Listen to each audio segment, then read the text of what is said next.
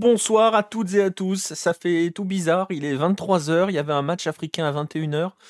Et on démarre à 23h. Ça fait très très étrange quand même pour ce 21e épisode de euh, Jour de Coupe. Euh, on n'était pas prêt hein, à prendre aussitôt hein, finalement, puisque normalement ça doit nous amener au bout de la nuit, ce genre de match-là. Est-ce qu'on va s'en plaindre? On va en parler dans un instant, peut-être pas. Euh, en tout cas, voilà, on est ravis de vous retrouver. Bonsoir à ceux qui sont déjà dans le chat. Marwan Viltord, je pense que je vois de quel club tu dois être supporter. Euh, bonsoir à toi, première dans le chat. Bonsoir à Xixon, à Alarami, à Leto Desto, à Biscuit, à JBK, à Paul Le Poulpe, Dercy Lidas. Bonsoir à tous. Euh, ben voilà, ça fait plaisir de, démarrer à une heure pas trop tardive pour débriefer cette journée. Salut à Chris. Et ben écoutez, vous savez quoi, je vais tout de suite accueillir ceux qui vont m'accompagner. ce soir, on va commencer par le représentant africain, hein, ordre alphabétique oblige. Pourtant, l'autre se rapproche hein, au niveau des lettres, on n'est pas loin. mais bon, on va commencer par Monsieur Farouk Abdou. Bonsoir mon Farouk, comment vas-tu? Ça va très bien. Bonsoir Nico, bonsoir à tous. Et j'ai envie de dire bonsoir, non, on ne s'en plaint pas de démarrer à 23h. Après les dramatiques retournements de situation qui nous ont fait finir sur les rotules, euh, pas loin d'une heure du matin, on va peut-être pouvoir partir sur des heures plus décentes là, ça suffit. Ouais, ouais, voilà, c'est ça. Après, on va, on va parler du match tout à l'heure, mais euh, très franchement, si ce match-là nous emmenait jusqu'au bout de la nuit, peut-être qu'on s'endormait un petit peu devant aussi. Mais euh, C'est vrai, mais après, on reviendra un petit peu dans le détail. Il paraissait assez évident que d'une manière ou d'une autre, le match allait basculer dans un sens précis plutôt que dans un autre. Exactement. On va accueillir euh, l'autre protagoniste de l'émission. Euh, on peut lui demander, Biscuit, je ne sais pas s'il sait le dire, s'il sait comment on dit Cruz Azuleada en perse. Euh, c'est non. non, voilà. D'ailleurs, il n'a pas eu à apprendre le perse, bien aidé par les Iraniens. je l'ai quand même appris. Tu l'as quand même. As quand je, même... Ne je ne voulais pas reparler arabe en présence de Farouk parce que ça aurait été trop, trop, trop, de jugement. T'avais un petit peu peur. Avais un petit... Ouais, mais Farouk est bienveillant, hein, t'inquiète pas. Du passé en rattrapant. Moi, bien, bienveillant. Moi, jamais. Du coup, j'ai envie de... Bon, bonsoir Kylian Besson. Bonsoir Kylian. Salam Behame, Khayli Ayadjan Zadeastam, Akharin Barye, Kedarin Barnameyek, Zaban Radogun Mikonam. Bonsoir à tous, je suis ému. C'est la dernière fois que je massacre une langue dans cette émission. Et, alors, je ne sais pas qui est le plus ému. Euh, peut-être que ceux qui parlent perse sont beaucoup moins émus ce soir. Euh, je ne sais pas. Mais, euh, mais bref, voilà. Euh, oui, j'ai l'impression qu'il y a beaucoup de supporters euh, en déprime, Xixon, dans, dans l'histoire. L'accent est moins bon qu'en ouzbek, nous dit Dercilidas. C'est possible. C'est possible. Mais bon, voilà, on reviendra tout à l'heure, bien évidemment, sur cette autre demi-finale, parce qu'il y avait une demi-finale en Asie et les deux en Afrique. Voilà, le programme de la soirée, c'est ce que l'on va débriefer concrètement. Euh, on prépare la sulfateuse pour l'Iran en tout cas. Bah écoutez, préparez-la, commencez à affûter les lames, euh, commencez à charger, euh, si c'est une sulfateuse, commencez à charger le... J'ai mangé le mot, mais voilà, vous voyez ce que je veux dire, le chargeur.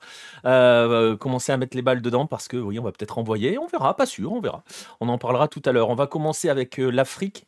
Euh, si vous voulez bien, et même si vous voulez pas d'ailleurs, puisque c'est nous qui décidons, hein, c'est comme ça, c'est la dictature ici. Euh, salut à ma foi. Euh, je vais à l'aéroport chercher Clincy, nous dit Chris. D'accord, je suis pas sûr qu'ils sont encore revenus. bref, on va commencer par l'Afrique. Farouk, on commence. Tu veux commencer par quel match finalement? Eh ben, faut commencer par le match le, le moins serré en définitive, celui qui vient de se terminer. Tiens, pour une fois. On, peut, faire ça. Hein. Plutôt par celui de 21h. On peut faire ça. On va commencer par celui de 21h. Alors, j'étais juste en train de régler un truc parce que sur l'autre scène, ton son n'était pas activé. Là, il est, hein, t'inquiète pas.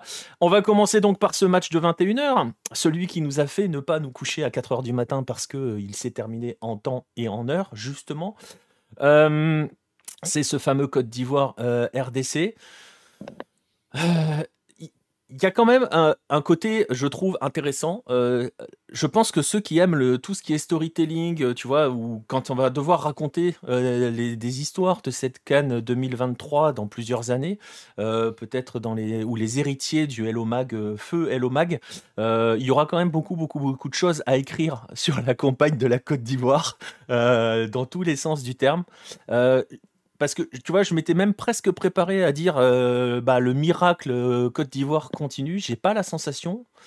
à la vue du match de ce soir, sur ce match-là en tout cas, que l'on puisse parler de miracle avec la victoire ivoirienne Ben, on en avait parlé un petit peu avec la, la comparaison euh, que je trouve pas si périlleuse que ça euh, qu'on peut faire entre le parcours de la Côte d'Ivoire 2024 et le parcours du Portugal 2016 à l'Euro. Ouais. C'est-à-dire une équipe euh, au bord du précipice qui passe troisième, qui remporte un huitième et un quart au forceps, mais finit par avoir son match entre guillemets le plus simple en demi-finale. Il y a un petit peu ce parallèle-là entre la Côte d'Ivoire qui qui a dominé une RDC qui finalement a fait son moins bon match du tournoi. Et qui, est peut-être à bout de souffle aussi. Hein. Ouais, peut-être aussi. On en parlera après. Mais il y, a un y a un parallèle qu'on peut faire. C'est vrai que là, pour le coup, on sentait la Côte d'Ivoire habitée par un truc différent, différent des deux physionomies de match contre le Mali et le Sénégal. Ouais, parce que pour le coup, euh, pour le coup, ce match-là, ce soir, elle l'a maîtrisé, hein, concrètement. Bah, on sentait beaucoup plus d'agressivité, d'envie. Effectivement, moi, ce que je trouve intéressant dans la manière de fonctionner des Mercedes, c'est qu'il a à la fois ressuscité, je dis bien, une équipe en relançant footballistiquement des joueurs qu'on ne pensait pas voir sur le terrain, parce que Peut-être qu'effectivement, la première fois qu'on l'a vu, on se disait Gradel, ça va être compliqué de le revoir, hein, euh, même s'il faisait beaucoup d'envie, d'avoir ressorti Jean-Michel Seri, mais de réimpliquer aussi les joueurs euh, qui ont beaucoup perdu après la phase de poule, ce qui fait qu'il a réussi à impliquer tout le monde. Euh, effectivement, l'équipe avec Adingra, après son entrée en jeu tonitruante contre le Mali, c'était logique qu'il débute. Et c'est vrai que en termes d'animation, il apporte vraiment un plus. Oui.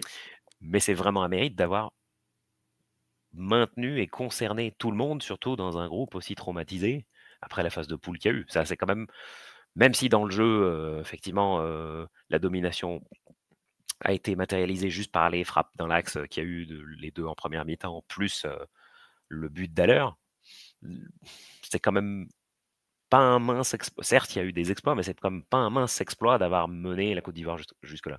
Ouais, clairement. Et alors, peut-être, on le saura plus tard, je pense, mais tu parlais justement d'avoir relancé footballistiquement Série et Gradel. peut-être aussi, et, et, et d'avoir remis dans le bon sens les autres joueurs, peut-être qu'il y a un rôle important au sein du vestiaire de ces deux joueurs-là aussi, hein, tu vois. Donc, oui, qu'ils incarnent. Je pense que Gradel a un rôle important dans le vestiaire. Bah, qu'ils ont incarné différemment en étant sur le terrain. C'est difficile quand, quand vous, avez la posture de d'un petit peu d'un petit peu prodiguer des conseils, mais vous êtes jamais impliqué dedans dans les matchs. C'est sûr que ça devait être bizarre. C'est entre guillemets une bonne pioche de les avoir relancés dès les huitièmes. le, il, faut, il faut souligner le fait que à l'heure qui a commencé la compète blessé, qui voit Crasso ne pas arriver à s'imposer, qui voit Kwame ne pas arriver à s'imposer, et au fur et à mesure, je suppose, gagner du temps en revenant en forme pile au bon moment, est aussi un facteur qu'il faut prendre en compte. Ouais, clairement. Et ce qui est assez amusant ou intéressant, hein, choisissez le mot que vous préférez, dans cette histoire-là, c'est que, euh, alors on connaît tous, hein, parce qu'il y a le parallèle avec le Portugal. Alors oui, le Portugal avait affronté le pays hôte en finale, là la Côte d'Ivoire et le pays hôte, ça c'est clair. Euh, il y a aussi cette il y, a une chose en plus par rapport au Portugal, c'est, euh, on en avait déjà parlé, hein, c'est que euh, à la veille des derniers matchs de la troisième journée de la phase de groupe, les trois derniers jours calendaires de cette phase de groupe, les joueurs ivoiriens étaient plus en train de faire leur valise qu'autre chose, avec tout ce qui s'était passé autour. Et ce qui est intéressant, je trouve, c'est que bah, on voit Emer Saé qui finalement tu as l'impression que, bon, ce qui est le cas, hein, pour lui, sa compétition, elle a démarré en huitième de finale et il construit un groupe au fur et à mesure, euh, concrètement. Ce qui est logique, mais il le fait bien, pour le coup. Oui, et puis peut-être, euh, effectivement, on avait cette notion de euh, est-ce qu'on peut rééliminer une équipe éliminée C'est ça. et que ils ont quelque part un peu profité du fait que la ferveur n'est pas revenue tout de suite. quand on voit le différentiel entre le public au cours de match contre le Sénégal et un peu aussi au cours du match contre le Mali par rapport à ce soir, il y avait quand même le temps de construire un peu avec, je pense, une pression moindre. Et ça, d'une certaine manière, merci la Guinée équatoriale, ça a un petit peu été un point en moins pour eux. Ouais, Qui ouais, va et peut-être revenir, qui va peut-être bah, revenir un ça sera la grande question par rapport à la finale, par rapport à l'ambiance, parce que Leto Desto dans le chat nous disait l'ambiance avait l'air d'être incroyable, ça doit aider. Bah justement, cette ambiance incroyable, ce côté, tout le monde s'est, en fait, au petit à petit, tout ce pays s'est remis dans le sens d'aller chercher son trophée. Euh, et comme tu l'as dit, hein, on a parlé, euh, il y a les, les mots aussi dans le, dans le, dans le chat sur la notion de résurrection, de, de, de, ouais, de résurrection de cette, de, cette, de cette sélection et de ce pays. Ce soir, tu l'as dit, l'ambiance était vraiment différente des deux matchs précédents. Euh, on serait au Mais ne les Venezuela, ils diraient on y croit. quoi. Et là, ce ça ne soir, les ils y a pas inhibés. Mais Non ça ne les a pas inhibés. C'était euh, bon, bah, il y a un boulot à finir et on sentait quand même plus de détermination. Euh, même si, bon, effectivement, dans le jeu, c'est le contenu n'est pas non plus phénoménal, mais il y avait clairement plus de, détermination, le fait que la RDC était un peu en dedans.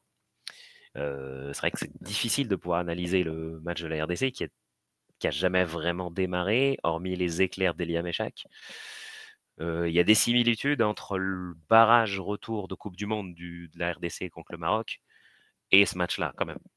Euh, la RDC s'était très largement inclinée au stade Mohamed V et on sentait vraiment un côté où leur match n'avait pas vraiment démarré. C'est sûr que la Côte d'Ivoire a profité de ça à fond aussi. Oui, oui, mais voilà, c'est le meilleur match des Ivoiriens quand même ce soir, nous dit qu'est-ce que ça peut te foutre. C'est ce qu'on disait tout à l'heure. hein, et, bonsoir à toi, bonsoir à Gringo aussi dans le chat. Mais c'est vrai que c'est vrai que alors d'un côté, hein, tu l'as dit, c'est le meilleur match de la Côte d'Ivoire dans cette compétition. Et la question qui se pose aussi sur la RDC, tu viens de dire bon bah voilà, on a senti très vite que à part quelques éclairs, ça serait compliqué. Euh, on peut se poser justement ce soir la question de la fraîcheur physique, euh, de l'état physique de, cette sélection, parce que finalement, bah, plus le match avançait, plus on avait la sensation qu'il pouvait rien se passer en fait. Bah, qui a moins fait tourner. Euh, Meshak n'a pas commencé la compète comme titulaire, mais a finalement pas mal, même beaucoup joué. Et on a senti que les entrants à la fin, euh, c'était un peu, on va dire, un dernier coup de poker, mais c'est difficile de pouvoir, euh, dans ces circonstances-là, euh, pouvoir apporter quelque chose quand tu, tu, as passé quasiment toute la compétition, on va dire, avec très très peu de temps de jeu. Alors, tu me diras, Adingra a réussi à le faire au tour d'avant. Ouais, mais, mais c'est dans des circonstances spéciales. Ouais. Voilà, dans des circonstances spéciales. Il en... Et puis, il n'est pas dans le même état d'esprit non plus, enfin, dans le sens non. où euh, il était annoncé qu'il serait plus ou moins un joker dans cette, dans, cette, dans cette sélection. Et en plus, lui, il est entré dans un moment où, enfin voilà, il est devenu le sauveur, entre guillemets, le sauveur du peuple. Donc euh, voilà.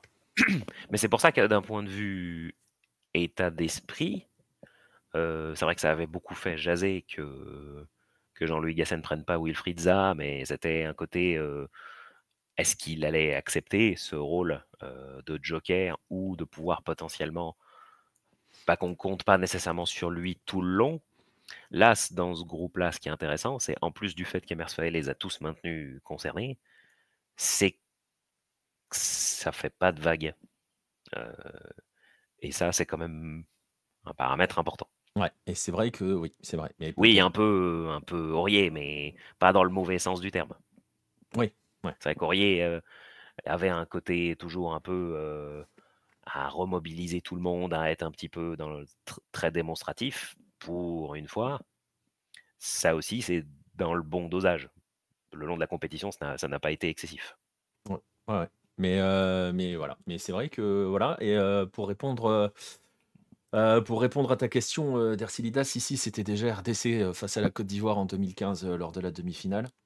C'est une canne qui va se gagner sur le physique. La Sud a échoué d'un rien, nous dit Leto Desto, pardon, euh, Soccer. Et qu'est-ce que ça peut tout nous dit qu'il a senti que Kakuta n'était pas à 100% et c'était une erreur de le mettre titu. Bah ça c'est tout, enfin c'est très compliqué hein, de savoir si c'était une a, a, posteriori, vu que ça n'a pas marché, on peut dire que c'est une erreur. Euh, après, le problème, c'est que j'ai pas la sensation euh, non plus que Kakuta soit. Euh, enfin, j'ai l'impression que c'est toute l'équipe qui était en dessous. Bah, les latéraux ont été très en difficulté. Et de l'autre côté, les latéraux ivoiriens ont très bien pris Johan Wissa. Et comme Johan Wissa était quand même pour beaucoup de la capacité offensive la RDC le long du, de la compétition, c'est tout de même quelque chose qu'il faut prendre en compte. Ouais, très clairement, hein, je pense que. Mais c'est pareil, ça a été parfaitement identifié. Alors, voilà, c'est. Je ressors ma stat du chapeau, donc c'est la deuxième fois de l'histoire de la Cannes qu'une équipe qui a pris une défaite de 4 buts en phase de poule accède à la finale. Après le Nigeria en 1990. Eh ben regarde ta stat, ça va devenir une transition. Et puis, le Nigeria, ça avait été Nigeria-Algérie, alors qu'ils s'étaient affrontés en phase de poule. Voilà. Eh ben écoute, voilà, on va parler euh, du Nigeria, sauf si tu as autre chose à raconter euh, sur ce match. C'est vrai que ce match, on n'a pas forcément grand-chose à dire, parce qu'il n'a pas été incroyable non plus, hein, on va pas se mentir. Hein. Non, non, mais effectivement, si on accepte la détermination, le fait l'heure euh, n'a pas renoncé, a été la rage de vaincre, cette espèce de volet un peu topé qui se transforme en qui se transforme en lobe, euh, qui vient un peu récompenser ses efforts. Alors paradoxalement, c'est vrai que le lobe dans la foulée qui donne l'occasion du 2-0 n'est pas cadré, mais elle est peut-être plus facile à mettre que ça volée. Est belle. Elle est peut-être plus facile à mettre, mais l'histoire est belle. Euh, c'est ce qu'il faut retenir. Et puis, va se poser maintenant, mais ça, on va en parler un petit peu plus tard, c'est comment aborder euh, euh, le match contre une équipe que tu as joué il y a trois semaines. C'est ça. Et, euh, mais c'est vrai que par rapport à l'histoire, hein, c'est ce que je disais un petit peu en introduction de, de, ce match-là, par rapport à toutes les histoires qui vont pouvoir être racontées de, de cette Côte d'Ivoire, forcément, tu ajoutes en plus l'histoire, Sébastien Allaire. non, mais vraiment, ils sont incroyables en termes de, en termes de script, ils sont très très forts hein, pour le coup. Hein, bah, on a vu passer combien de fois. Euh, Ils sont sponsorisés par Netflix, je pense. Les titres de journaux avec résilience dedans. Je pense que le mot résilience a dû revenir ah bah, plusieurs reprises. Bah, on l'a utilisé aussi, hein, mais euh, à juste titre. Enfin, voilà, c'est. Nous aussi, on l'a utilisé, non Ouais, on l'a utilisé résilience, ouais. Ouais, d'accord. c'est ça qu'il est breveté, hein? C'est vrai? On n'a on a pas de... résilience. Euh... Vraiment qu'à partir de la 74e utilisation dans tous les titres, euh, quelqu'un a dû finir par déposer la propriété intellectuelle. Hein ah, je suis pas sûr. Je sais pas. Écoute, pour l'instant, on n'a pas été attaqué, donc, euh, mais on l'a utilisé, je pense, dans une émission. On a parlé de résilience. Je suis pas étonné. Euh, en huitième de finale, on en avait parlé, je crois. c'est sûr et certain. Ouais, c'est sûr et certain. bah justement, avant d'aborder, avant de se projeter sur la finale, on va regarder quand même qui est le qui est l'adversaire, hein, qui qui a arraché, euh, pour le coup, sa qualification. Euh, c'était le match de 18h, c'était le match euh, que l'on attendait aussi, hein, parce que ce Nigeria-Afrique du Sud, sur le papier, ça s'annonçait assez... bah voilà, assez, assez, assez excitant et offensivement et dans l'opposition de style et tout. On a eu, on a eu ce qu'on voulait hein, en termes de, en termes de, comment dirais-je, en termes par rapport aux attentes qu'on avait de ce match-là, en termes d'opposition de style, on avait ce qu'on voulait.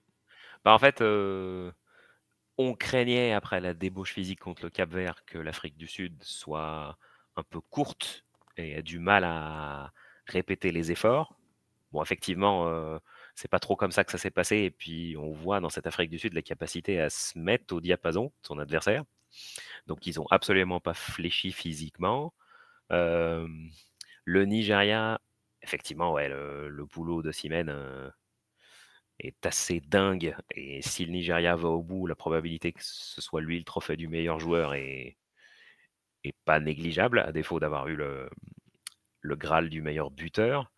Euh, Ce qui serait assez sympa quand même d'ailleurs, hein, si, si on lui donne, euh, parce que c'est généralement, on sait très bien, c'est généralement pas comme ça que ça fonctionne, c'est que de la stat, pour le coup. Non, non, bien sûr. bien sûr mais là, tout, tout, le travail de l'ombre les provocations de penalty, les passes décisives, les, la manière avec laquelle il, bah, il sape, il sape ses adversaires, ce côté première intention, je décroche en une touche et je repars, le travail qu'il fait, il est hallucinant depuis, depuis la première rencontre. Ouais, très clairement, très clairement, l'Afrique du Sud, c'est des épées, les mecs sont ont des physiques de ouf. Ouais, mais on les avait vus coincés, hein, face au face, face au Cap-Vert. Bah, c'est ce qu'on craignait, sauf que ça s'est pas vraiment passé comme ça et ils reprennent la main sur le match, tant qu'il y a toujours 0-0 et effectivement, j'ai vu un truc qui était intéressant, mais malheureusement, ils l'ont pas refait en deuxième mi-temps, je sais pas trop pourquoi. Il y a eu un moment où ils ont commencé à la jouer équipe de rugby d'Afrique du Sud, à taper des longs ballons qui retombait pile dans les 18 mètres. Ça, c'était dingue, ça. Ouais. L'action, l'action, euh, l'action avec la longue balle, le contrôle en pivot euh, et frappe enroulée derrière. Euh, je sais plus qui fait la frappe enroulée. c'est Macopa, c'est Macopa, ou alors c'était Persitao qui attendait les deuxièmes ballons sur des mauvais contrôles de la défense du Nigeria. Ça a marché quatre fois. Il les tapait tous au même endroit, c'est-à-dire dans l'axe à l'entrée des 18. Je trouve ça vraiment dommage qu'ils n'ont pas insisté là-dessus parce que c'est ça qui a fait qu'ils étaient bien plus dangereux en, première mi-temps. Et ça aurait pu aboutir à quelque chose. Ouais, c'était ma copain, hein, la frappe, la frappe enroulée d'ailleurs avec euh, sacré, euh, sacré parade hein, de Noabali. On va en parler dans un instant de Noabali qui a fait, qui a fait son match, hein, le, bonhomme. Euh, alors, il y a d'un côté, alors je sais pas ce que tu vas en penser. Moi, j'avoue, j'ai pas vu le match dans son intégralité parce qu'il a fallu que je m'absente sur des périodes, machin et tout j'ai quand même la sensation, tu vois, on parle de physique et tout, qu'il y avait un peu moins d'intensité quand même côté Nigeria dans le match. Par bah, rapport au précédent. Ils ont peut-être entamé trop vite. Ils ont eu comme une espèce de. Bah, généralement, quand on est tous en galère en faisant un footing, on, est, on... on convoque le sacro-saint second souffle. Je sais pas de qui tu parles. Hein. On, on convoque le sacro-saint second souffle en disant qu'on va avoir un nouvel élan. Bon, bah, quand on est des sportifs du dimanche, euh, ce, nouvel élan ne ce nouvel élan ne revient jamais. Non. Mais le Nigeria a plus ou moins eu ça qui lui a permis un peu, on pensait, d'emporter la décision, c'est-à-dire ce péno euh, provoqué par Osimhen que Troustekong transforme de manière suspecte, parce qu'il est. autant son tir au but est, est excellent, autant le péno est assez mal tiré. Et je pense que c'est parce qu'il est mal tiré que ça trompe Ronwan Williams. C'est possible, ouais. Et c'est vraiment la phase de push du Nigeria qui mène, qui mène au 1-0 et on le pense au 2-0, bah, on va dire symbolisait une, une on va dire une domination finalement au point qui a été concrétisée. Mais l'avare Incroyable. C'est entendu de cette oreille. Alors c'est pareil, hein, on parlait de d'histoires euh, euh, au pluriel qui vont s'écrire sur la Côte d'Ivoire, même même si elle gagnerait, même dans l'éventualité où elle ne gagnait pas. Mais alors, euh, en termes de scénario, encore cette fin, cette dernière, enfin cette dernière action presque, on peut dire, elle est incroyable. ouais, et on en est peut-être au, je sais pas combien, 6 ou 7e péno concédé suite à un une tentative de dégagement menant à un mec qui arrive par derrière et qui, mettant simplement son corps en opposition, euh, provoque une faute. Ça, ça fait le. Sans exagération, ça doit être le 5 ou 6e de la compète, non? Euh, Ouais, c'est fort probable, ouais. Sachant que juste avant, euh, il y a eu une alerte, parce que c'est encore Macopa qui vient comme ça en pivot, qui enrhume Trostekong et qui met une frappe de l'espace qui passe juste à côté. C'était pile au même endroit. Elle était incroyable cette frappe, hein. le, coup de fusil qu'il a envoyé. Ouais, elle était incroyable, mais c'est surtout que c'est au même endroit, le même type de jaillissement. Ils se refont surprendre trois minutes après. Euh... C'est vrai que des fois, le Nigeria a toujours, on a eu tout le long de la compète ces petites sautes de concentration derrière. Ça, c'est le genre de détail qui peut décider de beaucoup de choses. Oui, surtout, oui, surtout quand en face va se présenter euh, une équipe qui est capable d'aller chercher, euh, chercher son destin. Hein. Mais, euh, mais c'est vrai que bon, cette séquence quand même, un des moments historiques de- du VAR, il y a quelques années, ça aurait fini à 2-0 On l'a déjà eu, On l'a déjà eu, pas dans un match à haut enjeu, mais cette histoire de il y a un but et on revient à l'action de tout début à 100 mètres de là, c'est assez fréquent, non? Ça arrive. Parfois, on ne le fait pas. D'ailleurs, on pourra en parler tout à l'heure sur le, sur le, sur le Qatar-Iran parce que certains pour le coup, je trouve qu'il crie un petit peu trop vite au complot sur le deuxième but, je crois, Qatari. Euh, si Kylian m'entend, il me confirmera ou pas. Euh, oui. euh, il y aurait eu une faute au départ sur Taremi, je suis pas convaincu. Ah, mais il n'y a pas faute. Je suis désolé, il n'y a pas faute. On est Il, prend- il prend le ballon largement avant. On est d'accord, mais bon, voilà, le fait est que ça a été checké, je crois. hein, Il me semble que ça a été checké. Oui, oui. et, et- et- et voilà, euh, ça arrive. Après, ça arrive, mais ça, en fait, c'est toujours la notion du jusqu'à où tu recules. Parce que tu vois, si euh, pour revenir là-dessus, euh, euh, Juste, pour revenir deux secondes sur ça, en fait, le problème, c'est que les images n'ont pas été diffusées, vu qu'il y a eu le but derrière. c'est vrai. Du coup, c'est ce qui a mis les gens sceptiques et qui se sont mis dans l'idée qu'il y avait faute et que ça avait été caché et complot Oui. et tout. Oui, Bref. oui, c'est vrai, c'est vrai, c'est vrai. Et, euh, et, et- et voilà, mais là, revenir au départ d'une d'une action, enfin, en fait, c'est toujours la même question, et puis c'est la question qui se posera. Tu remontes jusqu'où, en fait? Euh, Combien de temps avant Euh, Tu vois, par exemple, le dernier Super Classico entre Boca et River, et les mecs de Boca réclament une faute qui se passe 35 secondes, 40 secondes avant le but. Mais c'est au tout, tout, tout départ. Enfin, tu vois, il s'est passé 2000 trucs avant. Donc c'est vrai que. Bah, c'est quand la balle sort pas. C'est Tant que la balle sort pas. Bah oui, mais tant que la balle sort pas, mais Rajouter, rajouter. c'est ça. Si tu as une phase de possession qui dure 1 minute 30, je veux dire, en 1 minute 30, tu as le temps de le récupérer, le ballon.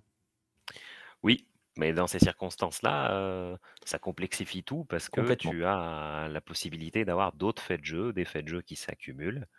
Euh, et là, ça va être, il faut qu'on revienne au tout début pour voir qui fait, qui fait une erreur en premier. Alors quand c'est 20 secondes, euh, c'est c'est bien gentil. Quand c'est 1 minute 30, effectivement, c'est un, c'est un casse-tête.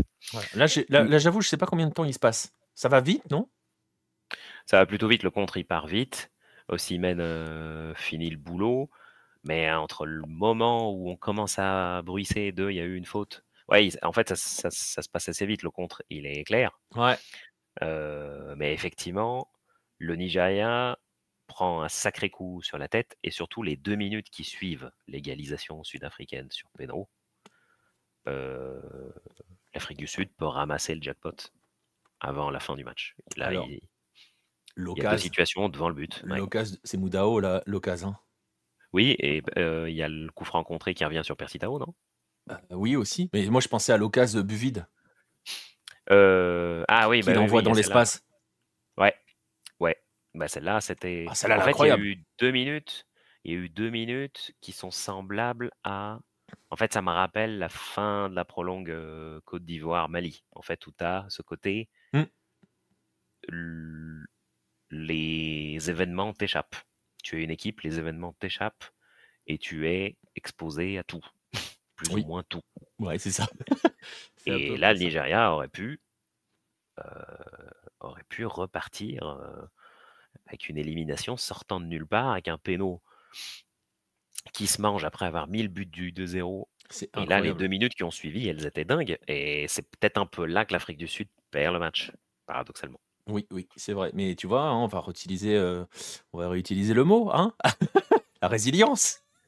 Oui, oui, ben, Parce que pour le coup, le Nigeria en fait preuve aussi, parce que tu le dis, ils accusent méchamment le coup, mais derrière, voilà, ça, ils se remettent dans le sens, quoi. Bah, en fait, ensuite, dans la prolongue, il y a 5 minutes, au début, où pas de repli, il peut se passer tout et n'importe quoi. Oui. Après, les deux équipes se restructurent.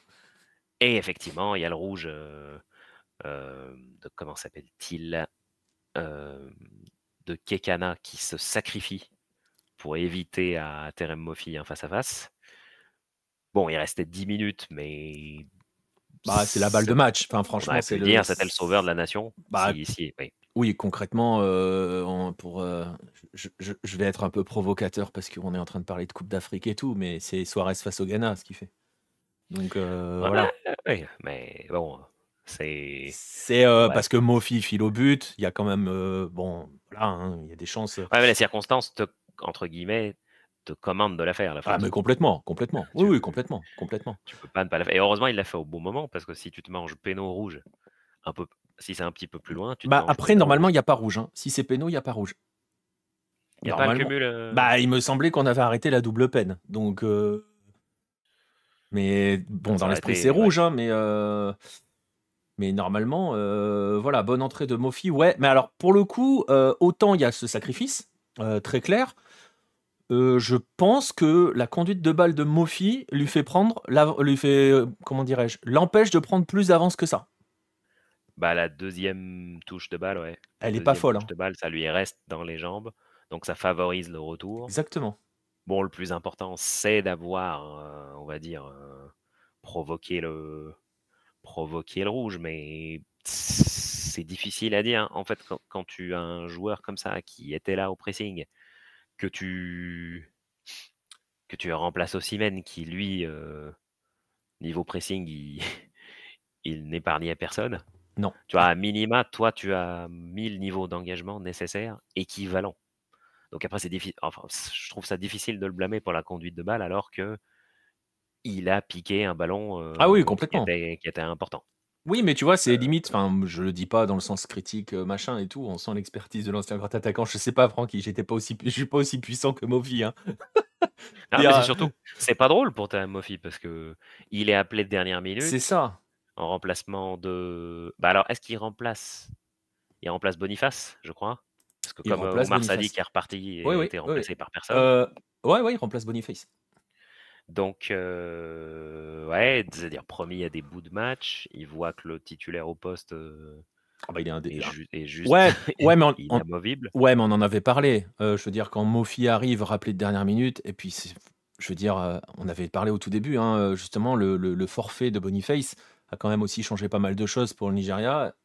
Peut-être nettoyer pas et de Tayo Awoni de Nottingham Forest. Ouais, mais ça avait un petit peu peut-être aussi assaini euh, la concurrence devant parce que tu te dis que bah voilà et ça peut peut-être aussi que c'est une des raisons sur le fait que Osimhen euh, a pris le costume euh, voilà, a mis le costume quoi. Bah, plus facilement que par exemple, on en avait parlé ouais. le Sénégal en 2012, il y avait quatre attaquants de pointe. C'est ça. De niveau bah, on peut le dire de niveau haut niveau continental voire de sélection de sélection mondiale où le, choix avait été fait de ne pas choisir, genre des fois même les mettre, les quatre, bon bah c'est pas c'est pas une idée quoi. Là pour le coup, si tu as enlevé toute notion de concurrence et que tu laisses une hiérarchie claire, ça aide aussi. Voilà, c'est ça. Mais après, pour le coup, non, bah après, l'idée, c'est pas de tomber sur Mofi. Hein, je suis pas sûr qu'il ait le temps de conjuguer. De, de, voilà. Mais c'est vrai que tu te dis, ah, il peut, il peut, parce que pour le coup, sur cette action-là, il peut devenir le sauveur de la nation, lui, au final. Euh, bon, après, il fait le taf, hein, euh, son tir au but, euh, rien à dire. il fait le taf, mais c'est vrai que si on est un tout petit peu pointilleux, tu te dis avec une meilleure deuxième touche, il finit l'action. Oui, oui, c'est vrai. Et après, je ne sais pas dans quelle mesure l'Afrique du Sud s'est chilavérisée, en mode bah, notre gardien, il a peur de rien, euh, euh, ascendant psychologique, gna gna gna. Euh, je sais pas dans quelle mesure ça a un peu trotté dans leur tête, que ce soit avant le rouge ou, ou après, où ça a été, bon, bah, on va attendre une phase de jeu qui théoriquement nous donne un ascendant. Ascendant, en définitive, annulé dès le premier tir au but arrêté par Noah Bali. Ouais, c'est ça. On va bah, justement, c'est c'est Frankie, euh, Frankie The Beef qui nous dit qu'il est déçu pour Mokoena et le péno raté, enfin le péno sorti hein, par. Euh, euh, c'est pas le premier qui est mal tiré. si je me souviens bien de la séance, séance c'est celui de Magopa qui est, qui est pas ouf. Non, mais après, le Nigeria s'est pas laissé bouffer. Contrairement aux Capverdiens qui sont un peu enfermés dans un côté, on va continuer à tirer à gauche ils continuent de les arrêter et au moment où on tire à droite, ils recommencent à plonger à droite. Là, ils ont commencé en classicisme euh, au milieu. voilà. Chose que, voilà, c'est. Moi, si je me retrouvais dans cette situation-là, c'est ce que je ferais. Bah après, je pense qu'ils ont aussi travaillé le truc, c'est-à-dire que si tu revois la séance précédente dans laquelle euh, Ron Williams arrête en, en sort 4, quels que soient les tirs, il part. Il part tout le temps. Euh, l'école, je reviens encore sur ce parallèle, je suis désolé si vous êtes ghanéen, vous allez me maudire, mais l'école euh, Loco Abreu te dira si le gardien il part, tu joues dans l'axe. Et c'est ce que fait très bien Mofi. Au final. Et tu t'aperçois que je sais plus euh, quel tireur nigérian Williams ne part pas. Reste plein axe. Et en gros ne bouge quasiment pas et est pris. avec un, un Bah, tir au but tout tranquille. Je crois que c'est le troisième du tir. coup. C'est possible. Tros- Trostekong qui, pour le coup, ne refait pas le coup de. Bah, il le tire bien mieux. ce, ce tir au but, il le tire bien mieux que le péno qu'il met. Et euh, là, c'est lucarne, hein, lucarne gauche. Quoi. Ouais, ouais. Et, et- Ils l'ont et- mieux géré. Ils l'ont beaucoup mieux géré, ouais. Euh, Noabali aurait pu en arrêter un troisième. Le quatrième euh, tir au but du Nigeria, euh, ouais, c'est ça, le troisième but, mais le quatrième. Parce qu'il y en a un qui est parti, euh, on cherche encore le ballon. Mais je sais pas dans quelle mesure, effectivement, l'Afrique du Sud ne s'est pas chilavérisée dans un côté, on, on est dans une phase de jeu qu'on maîtrise, on sera devant. et qu'en définitive, non. Ouais, c'est fort possible. C'est fort possible. Après, je sais pas si tu peux, sans faire offense au Cap Vert, euh, dans la partie. Là, on arrive sur un exercice qui est aussi un exercice, euh, bon, qui est un exercice technique, mais aussi un exercice mental. Euh, on est sur un autre type de joueur côté Nigeria, dans le sens, tu vois, des joueurs un peu plus qui jouent dans des clubs plus huppés pour la plupart, qui ont plus l'habitude entre guillemets de- ce genre de pression. Je sais pas si tu peux t'amuser à te dire, ils vont, ils vont trembler sur la séance de tir au but, tu vois. Non, non, bien sûr, bien sûr. Et après, on en parlait du côté euh, euh, groupe uni, les Sundowns, etc. Mais les Sundowns, euh, en vrai, à part la, la Super League qui est en 3-4 tours, bah, cette génération-là n'a jamais remporté la Champions League Mm. africaine. Euh, celle qui la remporte en 2017, je pense pas qu'il y ait aucun joueur. Enfin, il doit y avoir un ou deux joueurs grand max qui sont dans la génération qui la remporte en 2017. Mais ceux de maintenant, ce sont entre guillemets plutôt des spécialistes du on sort en tir au but en quart ou on sort en demi et qui, qui loupent systématiquement la dernière marche. Et je sais pas dans quelle mesure ça, ça a pas quand même joué, même si c'est une équipe complète qui se connaît. Le fameux plafond de verre que l'on évoque pour pas mal de sélections asiatiques, dans cette coupe, dans- en Coupe d'Asie notamment. Quoi. Bah, c'est est- possible que Ouais. eux, leur vécu en club, leur ait une nouvelle fois joué un tour et se soit invité cette fois-ci euh, en sélection. C'est pas incontestable. C'est pas, Ah oui, oui, non, c'est pas, c'est pas excluant. c'est pas. Ouais. Euh, en tout cas, voilà, le Nigeria s'en sort. Euh, le troisième, c'est Olaina. Ouais, ouais, c'est ça. C'est, euh, oui, il a atterri à Lagos, effectivement. Donc le Nigeria s'en sort. Retrouve la Côte d'Ivoire. et donc voilà, vous voyez le tableau. Retrouve Après la Côte d'Ivoire match. en finale. Ouais, effectivement. On avait. Ouais, c'est difficile. On peut pas lire ce match-là euh, en revenant à celui du deuxième match de poule, parce que déjà, la Côte d'Ivoire n'était pas encore une équipe traumatisée. Non. Euh, le Nigeria était une équipe un peu contestée. Oui. euh, avec Qui montait tranquillement en puissance. Bah, il y avait des retouches qui ont été faites au milieu. Ils l'ont beaucoup joué au physique, beaucoup, beaucoup à l'agressivité, beaucoup au fermage d'espace. Euh, je ne sais pas dans quelle mesure, là, les deux équipes vont aborder ça, sachant qu'elles ne sont plus du tout dans les mêmes dispositions. Non, on est sur une autre. Alors, je vois tes messages, Francky. Tu veux qu'on se mouille, tu veux qu'on lâche les pronos, qu'on déclenche un effet Hello. Euh, voilà, troisième fois consécutive que deux équipes qui étaient dans la même poule se retrouvent en petite finale, grande finale. Oui, alors, tiens, on en profite euh, par rapport au message d'Alrami. Euh, oui, il y a une petite finale. euh, Afrique du Sud, RDC, c'est samedi. Euh, on va dire les choses clairement, hein, Farouk. S'il y a bien un match dont on se moque, c'est bien celui-là.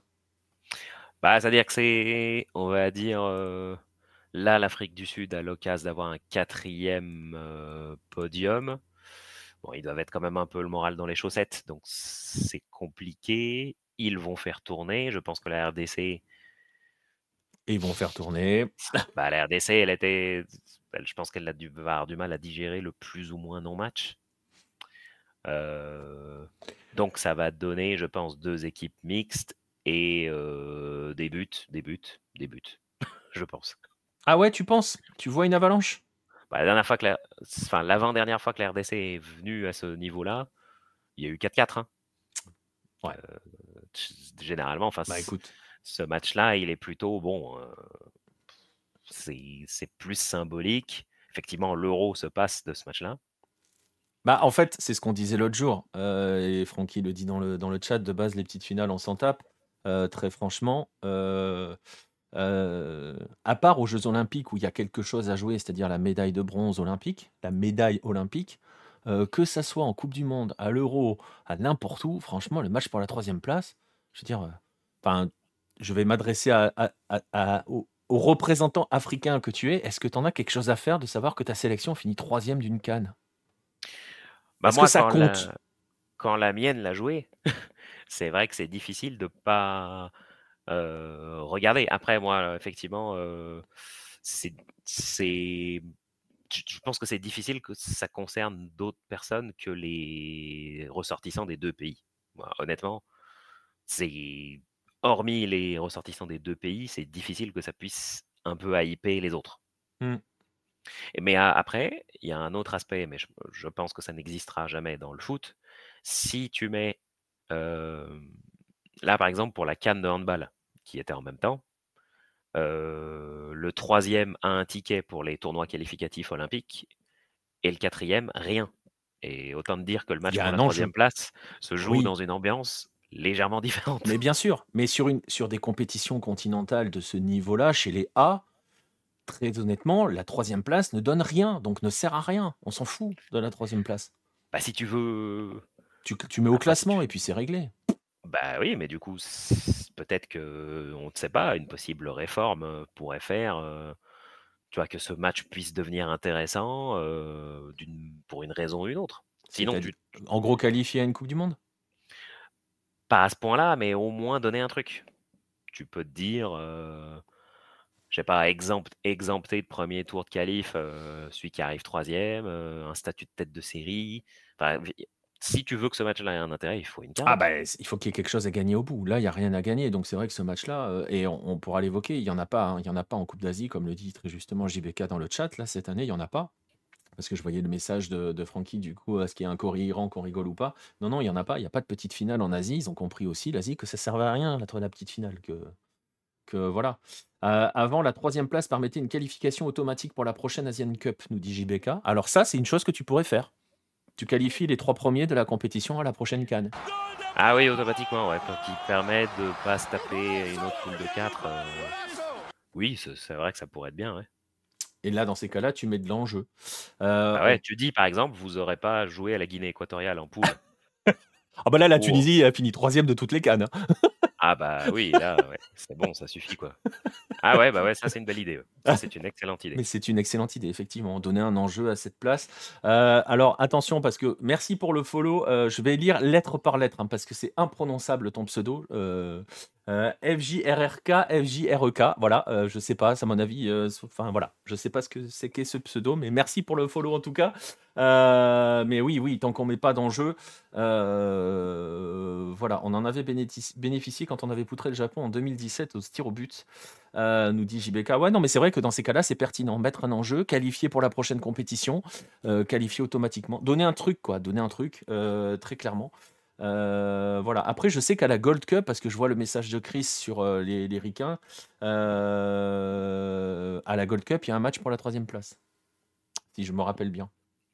Je dis peut-être bah, une bêtise, mais il me semble en avoir après, c'est vrai que ça peut donner l'occasion de finir sur une bonne note, mais là, dans les deux cas, en fait, c'est peut-être un peu plus intéressant si tu as largement perdu la demi et que tu n'arrives pas avec le même état d'esprit. Enfin, je sais pas. Là, dans les deux cas, ça va être un peu des équipes qui sont un peu en dedans, donc ils vont avoir du mal. En plus, il n'y a pas de carotte de qui est meilleur buteur là? C'est vrai que là, je suis complètement déphasé, mais on en est où? C'est une bonne question. Je sais plus où on en, sommes-nous? Parce que s'il y avait eu un enjeu là-dessus, peut-être que peut-être que tu motives quelqu'un à essayer de de faire un dernier gros match pour aller chercher le, le truc. Mais là, pour le coup, et je ne sais pas si on en a parlé depuis le début de la compète, mais je sais pas si je ne pense pas que ce soit un enjeu non plus. Non, je pense pas. Je vais aller checker. Alors j'ai dit une bêtise. Hein, ah, c'est toujours Emilio Onsoué de la Guinée équatoriale qui, qui est meilleur buteur. Ok. Euh, ah j'ai bah dit une bêtise, il n'y a pas de finale pour la troisième place. il n'y a pas de match pour la troisième. Déjà, finale pour la troisième place, c'est fantastique. Euh, match pour la troisième place, il n'y en a pas.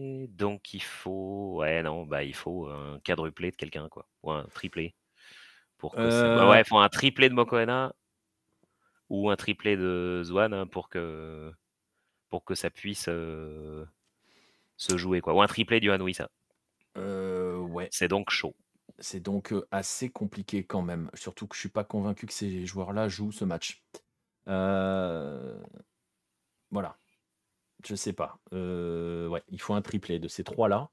je regarde. Ouais, non, il n'y a personne d'autre. Donc, ou alors un quadruplé de Persitao, puisque tu as dit que ça allait faire 4-4.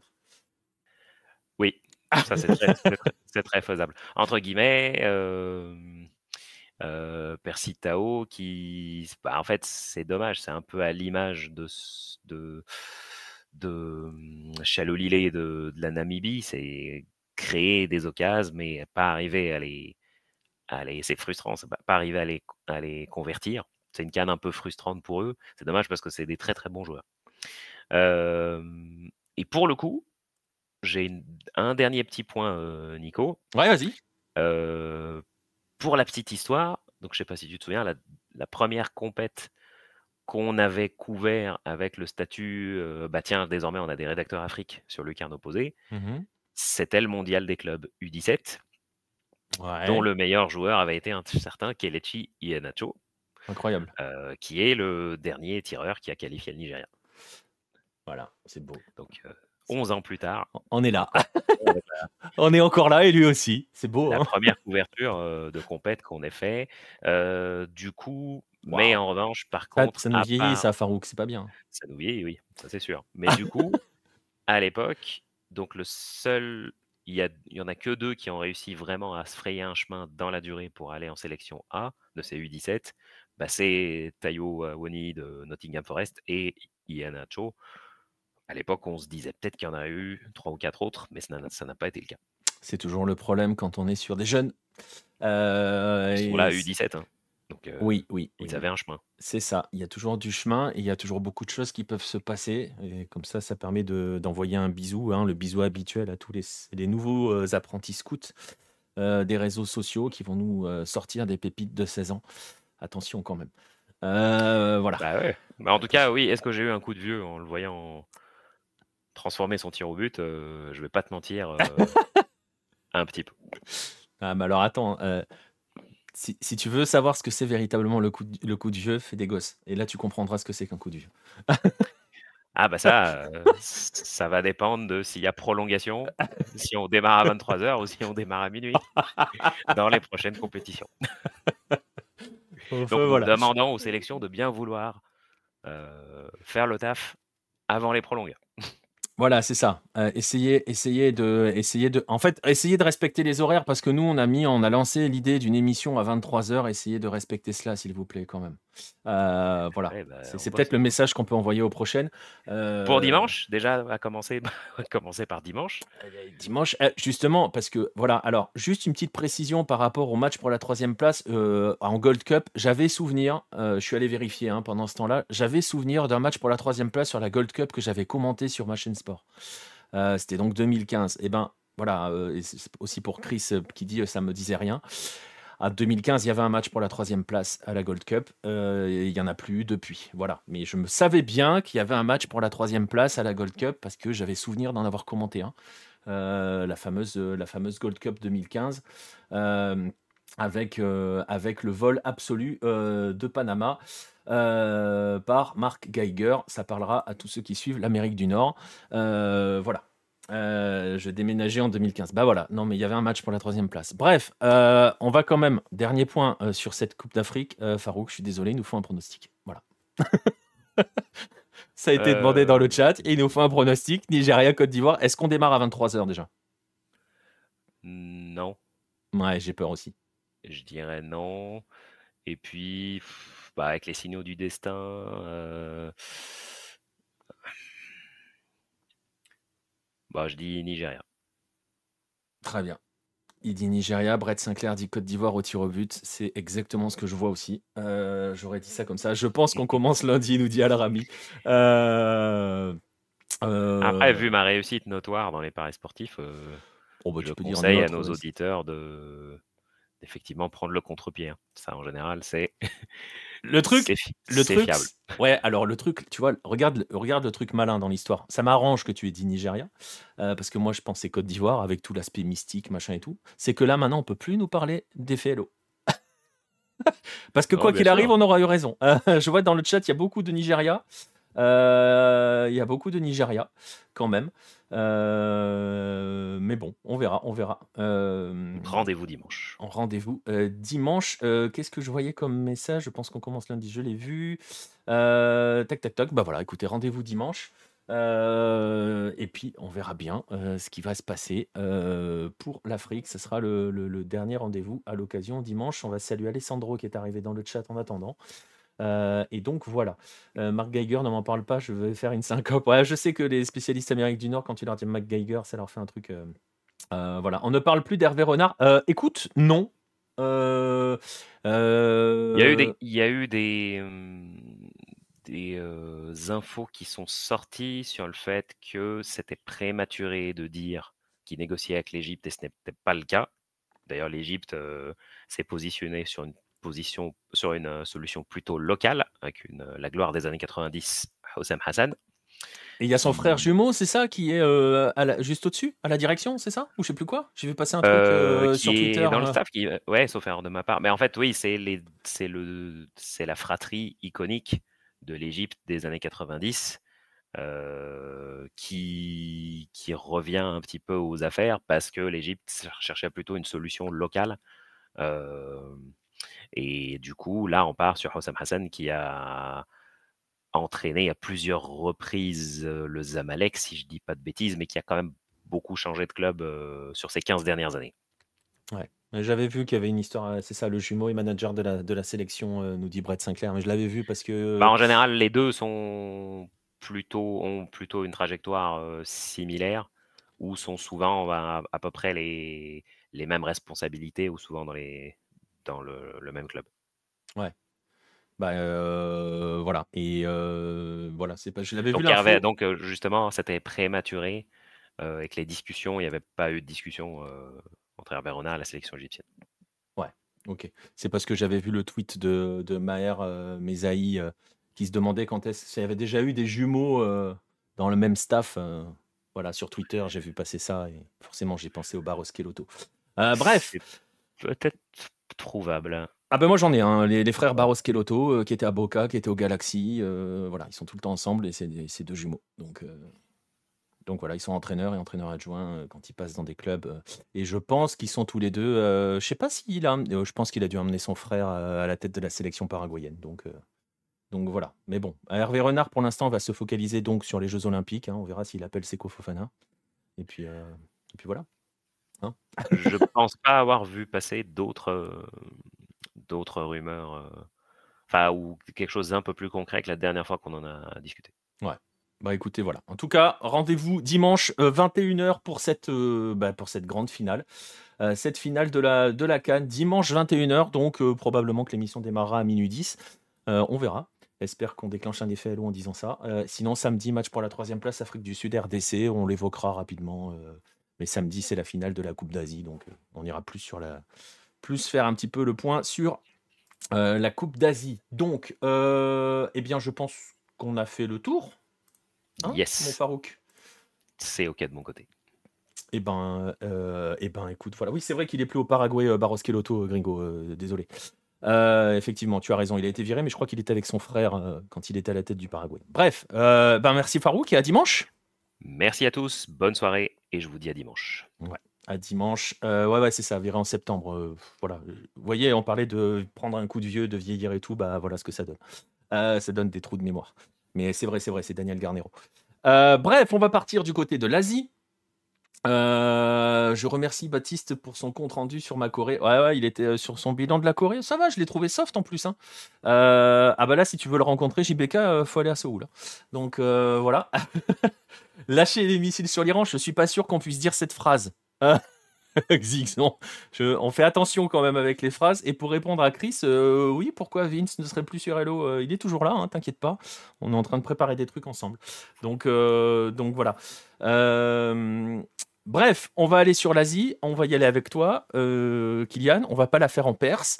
On va revenir sur ce match, euh, sur ce match qui finalement, Exceptionnel.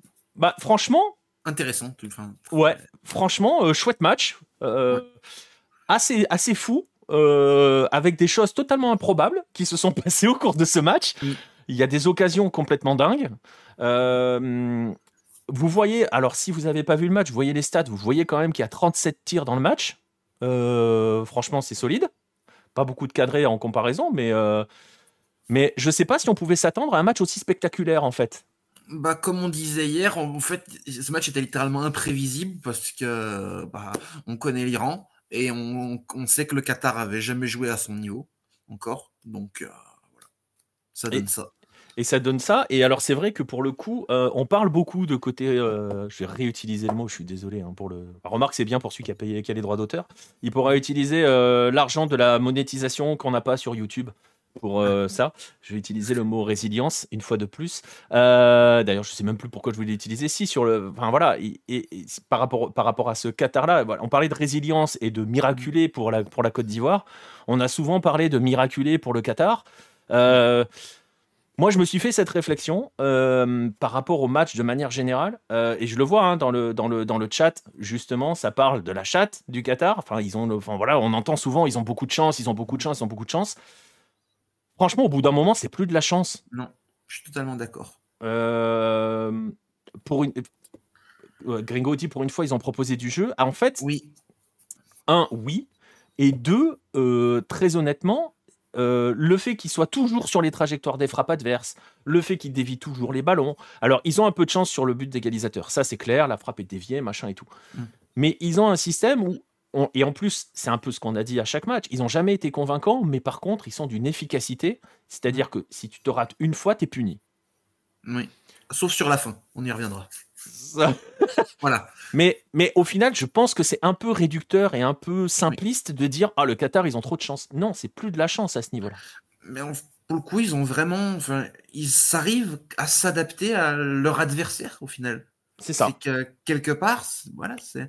On avait l'impression, tu avais vraiment l'impression que ouais, ils savaient comment l'Iran allait tirer, ils savaient où se mettre, et au final, on y reviendra. Les deux seuls buts qu'ils prennent, c'est un but d'entrée où tu sens qu'ils steppent encore dans leur match, et euh, le but sur un penalty, on reviendra dessus aussi, litigieux, on va dire. Oui, alors, et pareil, le but d'entrée, euh, franchement, il est loin, Oui. parce que c'est troisième minute, hein, euh, le but d'entrée, il est loin d'être facile à mettre. Enfin, ils, ils prennent un Mm. golasso, quoi. Oui, oui, ils prennent un golasso. Après, la, la défense euh, qatarienne n'est clairement pas dedans. Non. J'ai- regardé un peu tout à l'heure. Tu as quand même six joueurs dans la surface qui regardent le ballon sans bouger. Oui. Voilà. Mais bon, cette erreur-là, ils ne la refont plus jamais quasiment après. Non, non, ils ne la ref- À part un... Ouais, non, non, en fait, non, ça, ils ne la refont plus après. Parce qu'après, il y a, bon, il y a quelques occasions, il y a une fin de match qui est complètement dingue. Euh, Ouais. On va y aller hein, un petit peu hein, sur, le, sur, le, sur, le, sur le Mm. déroulé de ce match, sur ce qu'on Juste attendait. venir un peu sur les compos avant. Mais ouais, vas-y. Parce que du coup, pour l'Iran, on avait une compo très classique, le 4-2-3-1, avec encore une fois euh, Jar- Jaron Barch à droite, Rodos dans l'axe, Azmoun en pointe, et du coup, à la place de Morebi, on avait le retour de Taremi, du coup, qui était suspendu contre le Japon, et qui la, qui la revenait, qui était positionné à gauche, mais il repiquait souvent axe, parce que c'est normal, Taremi, c'est pas un ailier gauche. Du coup, à la, pla- à la place de Mohamedi à gauche, on avait Hadji Safi, qui était censé monter un peu plus, du coup. Et euh, c'est tout, c'est les deux seuls changements par rapport au Japon. C'est-à-dire que tout le reste de l'équipe, c'était la même que face au Japon. Donc tu as neuf joueurs qui venaient de se taper le match du Japon. Et ça aussi, c'est pas banal à ce niveau-là. Et c'est peut-être ce qui explique aussi les deux changements à la Mm. pause. hein. Ouais. Et puis après, côté Qatar, j'ai rien compris. Parce qu'on nous annonce un 3-5-2 avec une défense Lucas Mendes à gauche et Pedro Miguel en défense centrale à droite.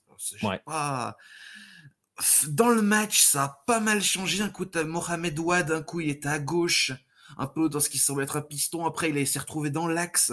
En en fait, j'ai pas réussi à vraiment cerner quelle était la compo, la compo qatarienne, dans le sens où il y a eu beaucoup de mouvements.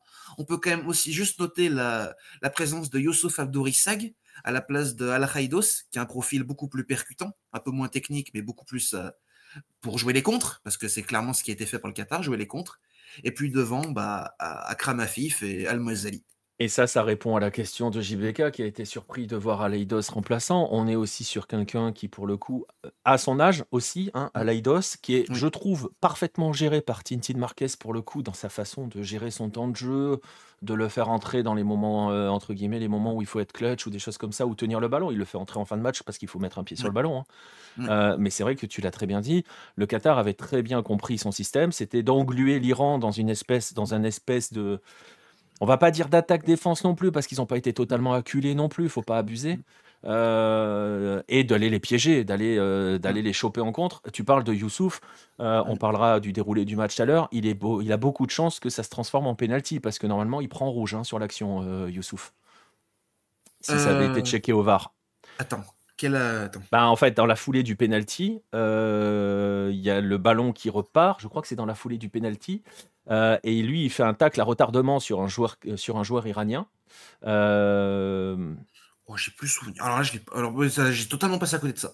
Et, et, en fait, si tu regardes le ralenti, euh, son pied est au-dessus de la cheville. Donc, ah, bah, euh, bah, je sais plus si c'est sur cette action, mais je me suis fait la remarque en me disant il doit prendre rouge. C'est péno. Si, mais si, puisque j'ai marqué c'est péno plus rouge euh, dans l'autre sens. si, si, c'est l'action du penalty. C'est l'action qui après est revisionnée. Il revisionne pour voir le penalty, mais le ballon arrive. Je sais plus si c'est avant ou après le penalty dans, dans le schéma de l'action. C'est avant. Euh, puisque l'Iran récupère la balle à ce moment-là. ah, mais sur le, sur le pénalty iranien, tu veux dire? Oui, sur le pénalty iranien. Ah, ah il, fait faute, il fait faute au milieu, il fait faute au milieu du terrain où je crois que c'est sur euh, Sharon Barch et il lui écrase, il lui éclate le tibia. Hein. Ah non, mais oui, pardon, parce que je croyais que tu parlais de, je croyais que tu parlais du penalty, enfin pas du penalty, mais du coup de, du litige qu'il y a eu avec Taremi sur le tag de Pedro Miguel, parce que je comprenais pas. Ah non, non, non, ah, non. Si, si, d'accord, il est totalement, totalement, oui, effectivement.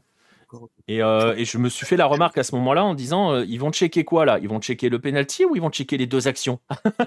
Parce que si bah tu checkes les deux actions, euh, je sais pas si c'est possible d'ailleurs, tu vois, de, checker les deux actions parce que c'est dans la même dans la même dans la même action, mais dans l'absolu, tu peux faire ça.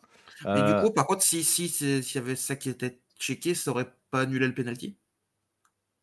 Bah après, euh, je sais pas, mais ils l'ont pas checké. Hein. Je pense qu'ils l'ont oui, pas, checké. De toute façon, ils ont checké le penalty. Alors, on, en parlera après du penalty, mais bon. Euh, ce que je trouve bien entre guillemets avec ce penalty, c'est que tous ceux qui pensent que le Qatar joue à la maison et est avantagé par les arbitres, mm. bah non. en fait, en tout cas, en tout cas l'arbitrage, l'arbitrage, j'ai beaucoup aimé. Oui. Je trouve parce qu'on était sur un match avec déjà qui partait dans tous les sens, avec euh, quasiment que du jeu vertical que ce soit de côté, que ce soit l'Iran ou le Qatar, et avec beaucoup, beaucoup, beaucoup d'agressivité physique quand même, hein, il faut le dire. Mais là où ça a été bien, c'est que l'arbitre, il laissait jouer les duels. Il n'était pas tout le temps en train de siffler à, tout va, et ça, franchement, ça, c'était, ça rendait le match aussi très agréable. Ça, il y a eu beaucoup de contestations sur ça, mais moi, je trouvais le match très agréable. Ah oui, oui, non, je suis, assez d'accord avec toi. Euh, bah, on peut y aller hein, un petit peu plus sur le déroulé du match. Alors, on l'a dit, hein, bah. euh, je vais te lancer hein, avec. Euh, bah, mm. On s'était dit que l'Iran s'était rendu des choses faciles. Ah oui, d'entrée, troisième minute. Gros travail de Taremi qui s'arrache pour éviter une, un 6 mètres. Derrière, tu as le retour de Lucas Mendes qui la met en touche. Euh, la touche est jouée très loin, enfin une touche très longue. Déviation du coup euh, des Atolai, il me semble. Pedro Miguel rate son dégagement. Et du coup, derrière Azmoun, qui avait raté la balle une première fois, met un espèce de ciseau directement dans la, dans la lucarne de, de Bercham. Donc euh, voilà. Et c'est là où je disais qu'effectivement, il y a six Qatariens qui regardent le ciseau, qui sont aux premières loges pour le voir, parce qu'ils sont super bien placés. Et là, je me dis, ça part comme contre la Palestine. Oui, exactement. Surtout qu'en plus, on s'était dit, et c'était un petit peu ce qu'on avait dit, si, si on a l'Iran, entre guillemets, de la deuxième mi-temps face au Japon, ou un Iran qui se met en mode rouleau compresseur, ça peut être très très compliqué pour le Qatar. Euh, et à ce moment-là, tu te dis, bah finalement, ça va être très très compliqué pour le Qatar.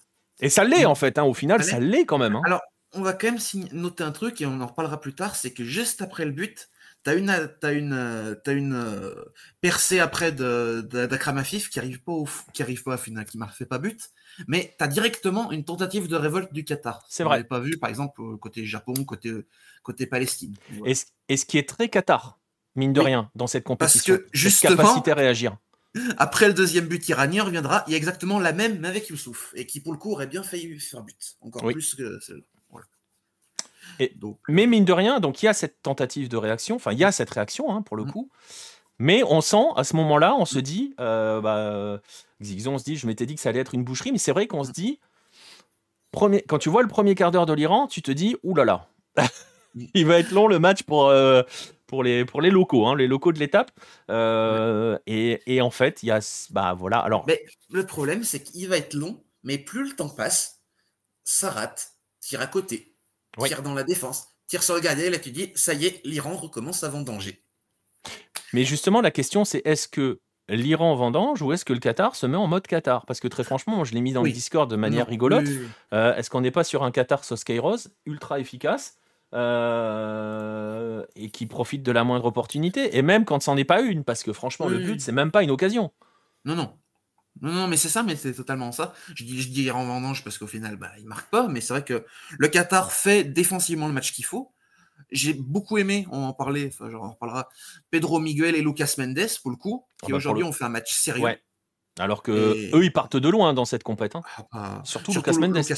parce que Pedro, Miguel, à la rigueur, défendre, c'est pas que ce qu'on lui demande. Voilà. Lucas Mendes, si. C'est ça le problème. Mais, mais du coup, voilà, t'as tout que des frappes contrées. T'as quand même aussi Bercham qui sort ses arrêts au bon moment, une fois. Et qui, est sur la, lignée de son match contre l'Ouzbékistan qui était excellent. Et, euh, et voilà, et tu dis, commences à dire Ah, attention l'Iran, attention de ne pas refaire comme contre la Syrie. Attention, attention. Et bah, c'est ce qui se passe. Parce que du coup, tu as une percée de Taremi, le retour de Pedro Miguel impeccable.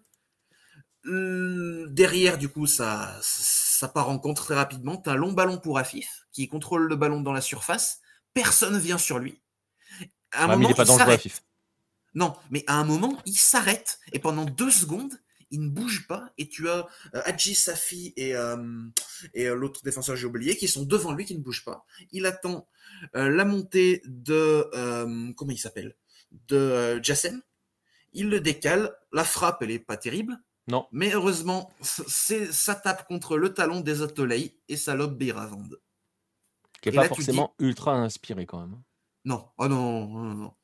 Que ce soit la, sur son positionnement, Béravant, je trouve un poil avancé, beaucoup. Et euh, la frappe, euh, la frappe de Jassem, elle est dégueulasse. Ah ouais, non, mais il n'y a rien qui va sur cette action. Alors, je sais pas si, euh, comme c'est précisé dans le chat, j'ai pas la sensation. Alors, les Iraniens râlent surtout après pour l'histoire de Taremi.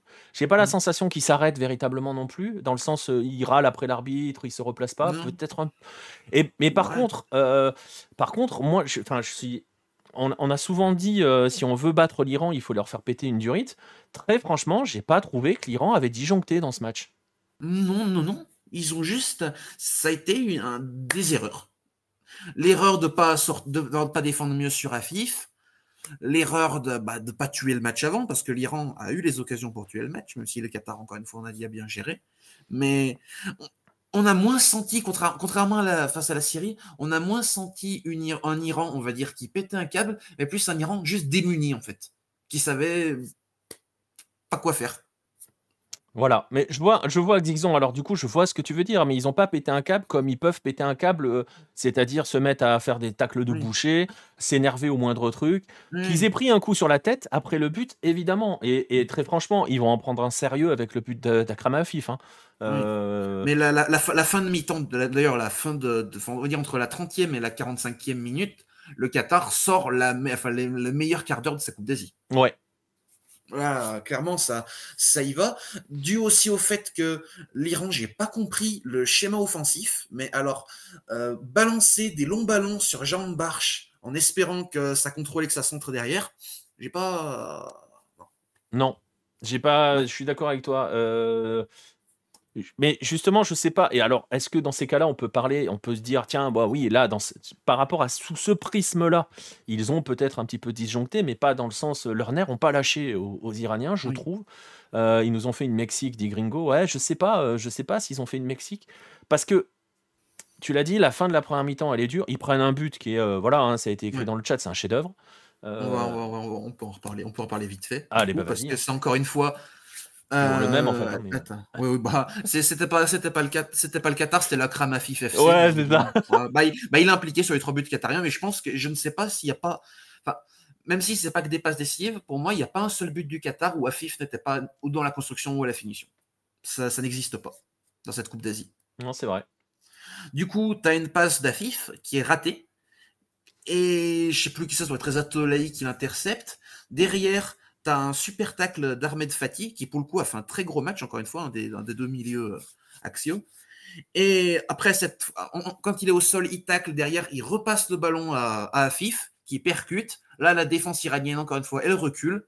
Elle lui laisse la, place pour armer, entrer de surface. Et la frappe, encore une fois, une magnifique frappe enroulée. Et ça fait deux. Et là, pour le coup, on dira rien à Béravante parce que franchement. Non, là, non, là. là, il peut juste prendre la plus belle photo qu'il a, qu'il puisse prendre d'un but. Euh, franchement, en plus, il, voilà, il plonge pour la photo, c'est génial. Il fait le taf. Euh, Là, il n'y a rien à faire. Et, et- et voilà, on, on en parlera après, un JBK, de ce qui nous attend en finale, euh, parce que forcément, le duel à Kramafif, Moussa Tamari, on est déjà en sueur. Mais, mais, mais voilà, mais pour le coup, c'est un deuxième gros coup sur la tête, parce que c'est juste avant la mi-temps. Euh, Il y a deux changements à la pause, mais l'Iran revient bien. Et moi, très franchement, Ah, quand ah, je- avant, avant de revenir sur ça, Ouais. tu sais, tu connais la coutume, en petite citation du Ah, la soir. petite citation, c'est vrai. Mais aujourd'hui, je me suis pas, j'ai pas été chercher une, une expression, une philosophie. Je me suis appuyé sur un, un grand chanteur iranien qui a dit, qui a dit euh, Golmizanam Vatoma Rahol Midi Bidar Nevit Shavam Tebg Em Amoul. Je marque et tu me bouscules, je ne me réveille pas comme d'habitude. Ça résume bien l'Iran en première mi-temps. Ok, bah écoute, je peux plus rien dire là-dessus. hein. La, conclusion est parfaite sur cette continuer. première mi-temps. On peut y aller sur la deuxième. Et justement, sur la deuxième, ils se réveillent, les Iraniens. Euh, parce que. oh, ah, mais c'est assez marrant, en fait. C'est assez difficile, au final, d'analyser un petit peu cet Iran parce qu'on a eu à chaque fois euh, l'impression que quand ils accéléraient, ils pouvaient battre tout le monde. Et Mm. ils allaient battre tout le monde, mais ça n'a jamais duré.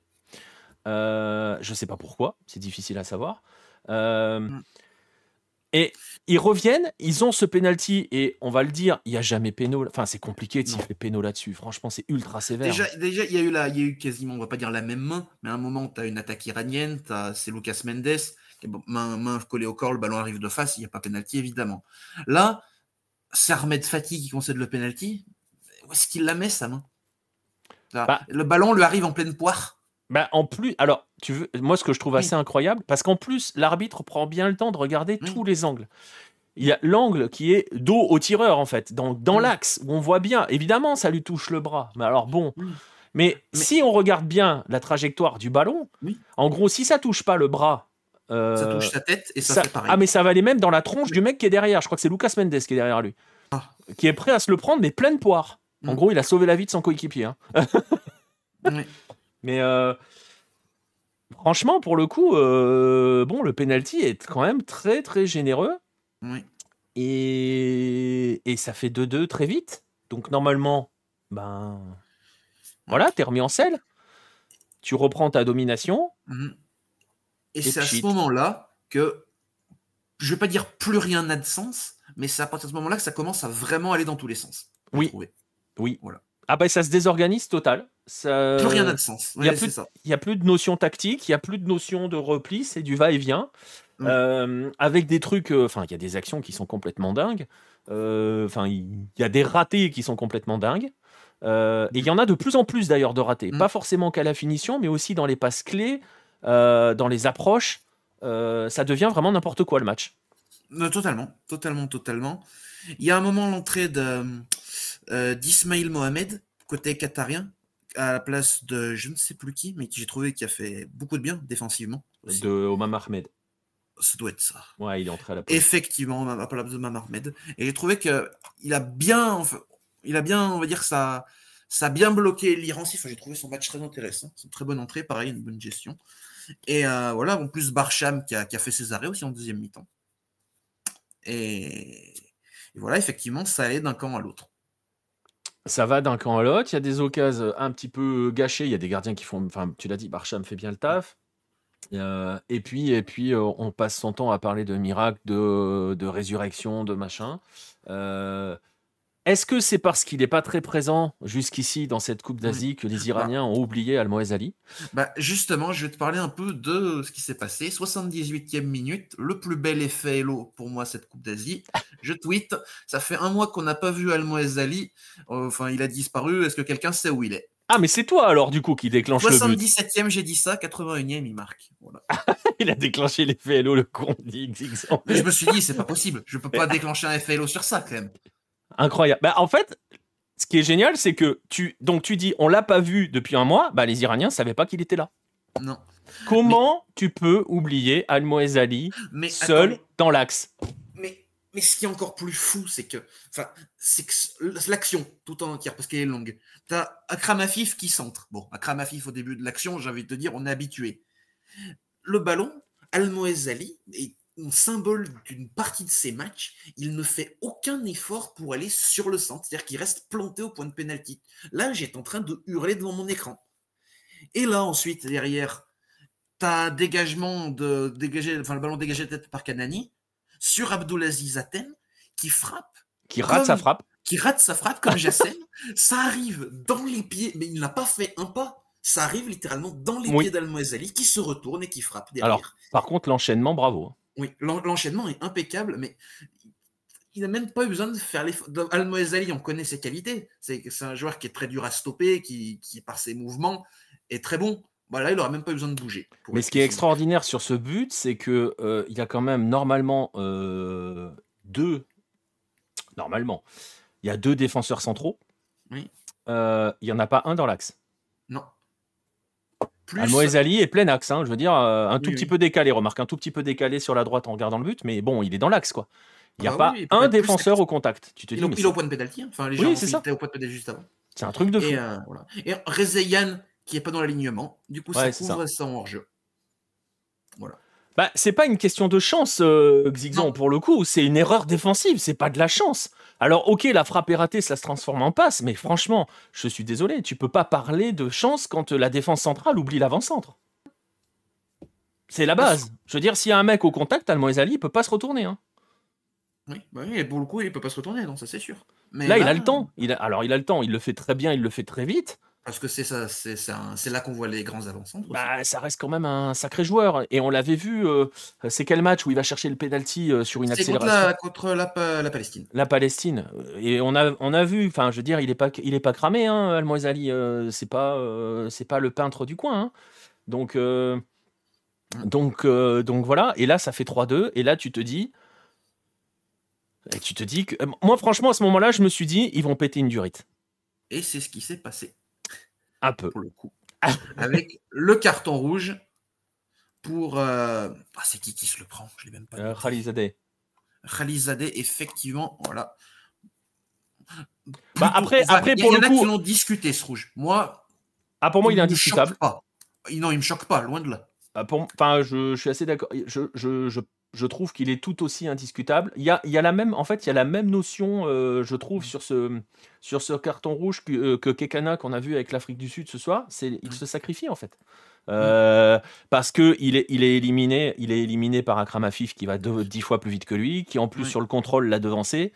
Et je pense que la seule chose qu'ils ont essayé de regarder, et je pense que c'est la seule chose qu'ils ont regardé euh, dans, dans- sur les ralentis, ils ont pris un peu le temps et on voit, on voit qu'ils font ça, c'est de voir si Afif a fait une- un contrôle de la tête, là, son contrôle orienté de la tête, je ne sais pas si on peut l'appeler comme ça, euh, vers le but, pour repiquer vers le but. Et c'est typiquement ce qu'il fait. Et il est devant, donc il annihile une action claire de but. Oui, donc, surtout, euh, surtout qu'en plus, à FIF, tu sais que bah, c'est ça va vite. Bah oui. la, la- la- la défense Ah, il est devant. ne reviendra pas sur lui. Oui, ah il est devant. complètement. Il est Mais en- devant, et puis pour le coup, la défense, c'est. En plus, t'as pas des fusées en défense, quoi, non plus. Donc tu sais que. C'est voilà, ça. Il, aurait frappé. Mais ce qui fait vraiment la diff pour le coup, c'est euh, euh, l'orientation du ballon de la tête par Afif qui remet le ballon vers le vers, vers l'axe. S'il continue vers le poteau de corner, il n'y a jamais rouge. Mais Non, là, non, il va vers l'axe, donc il va au but. Donc là, il n'y a rien à dire. Mais tu vois, et, et, et, et bon, après, je sais, tu vois, pour le coup, je sais pas si ça c'est arrangé dans la catégorie pétage de plomb, mais plutôt dans le euh, sacrifice pour la nation. Euh, je parlais de Suarez tout à l'heure, on parle de Kekana avec, avec l'Afrique du Sud. C'est la même, la même histoire en fait. C'est au moins il marque pas.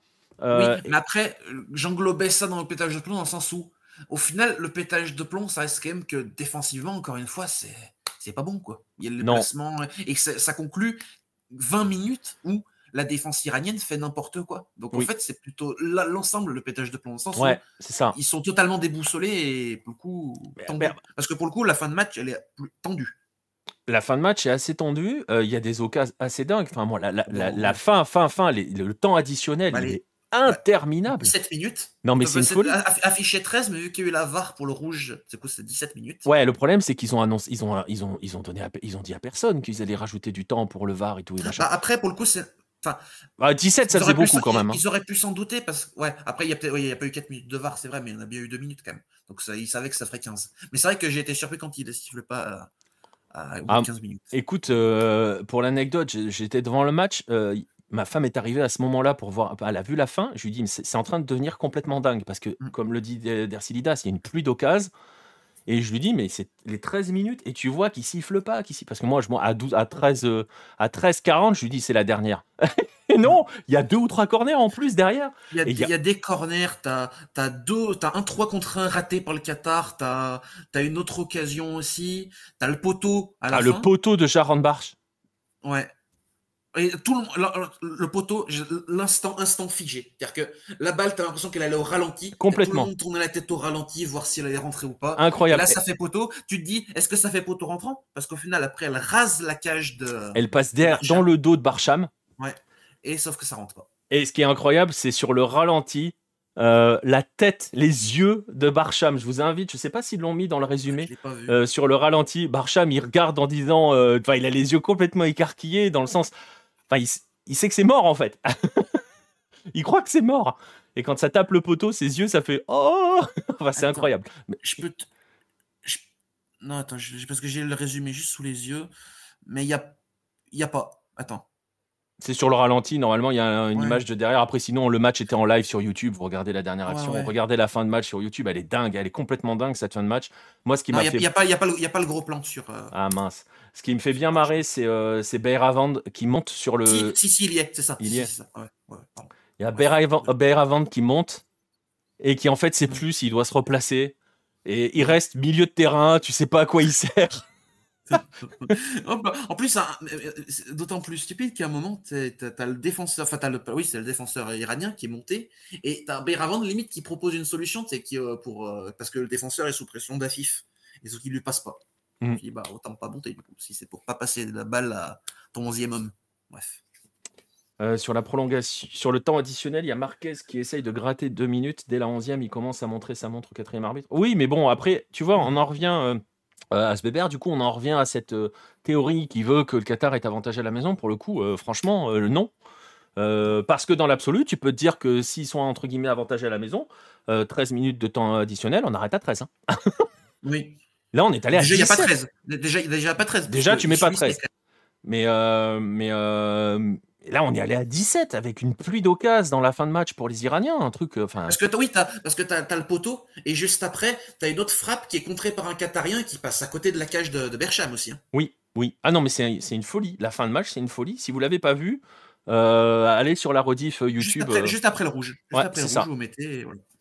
Quand il touche le poteau, j'allais hurler de joie. J'ai cru qu'elle était dedans. Mais je pense que tout le monde l'a vu dedans. hein. Oui. Tout le monde l'a vu dedans.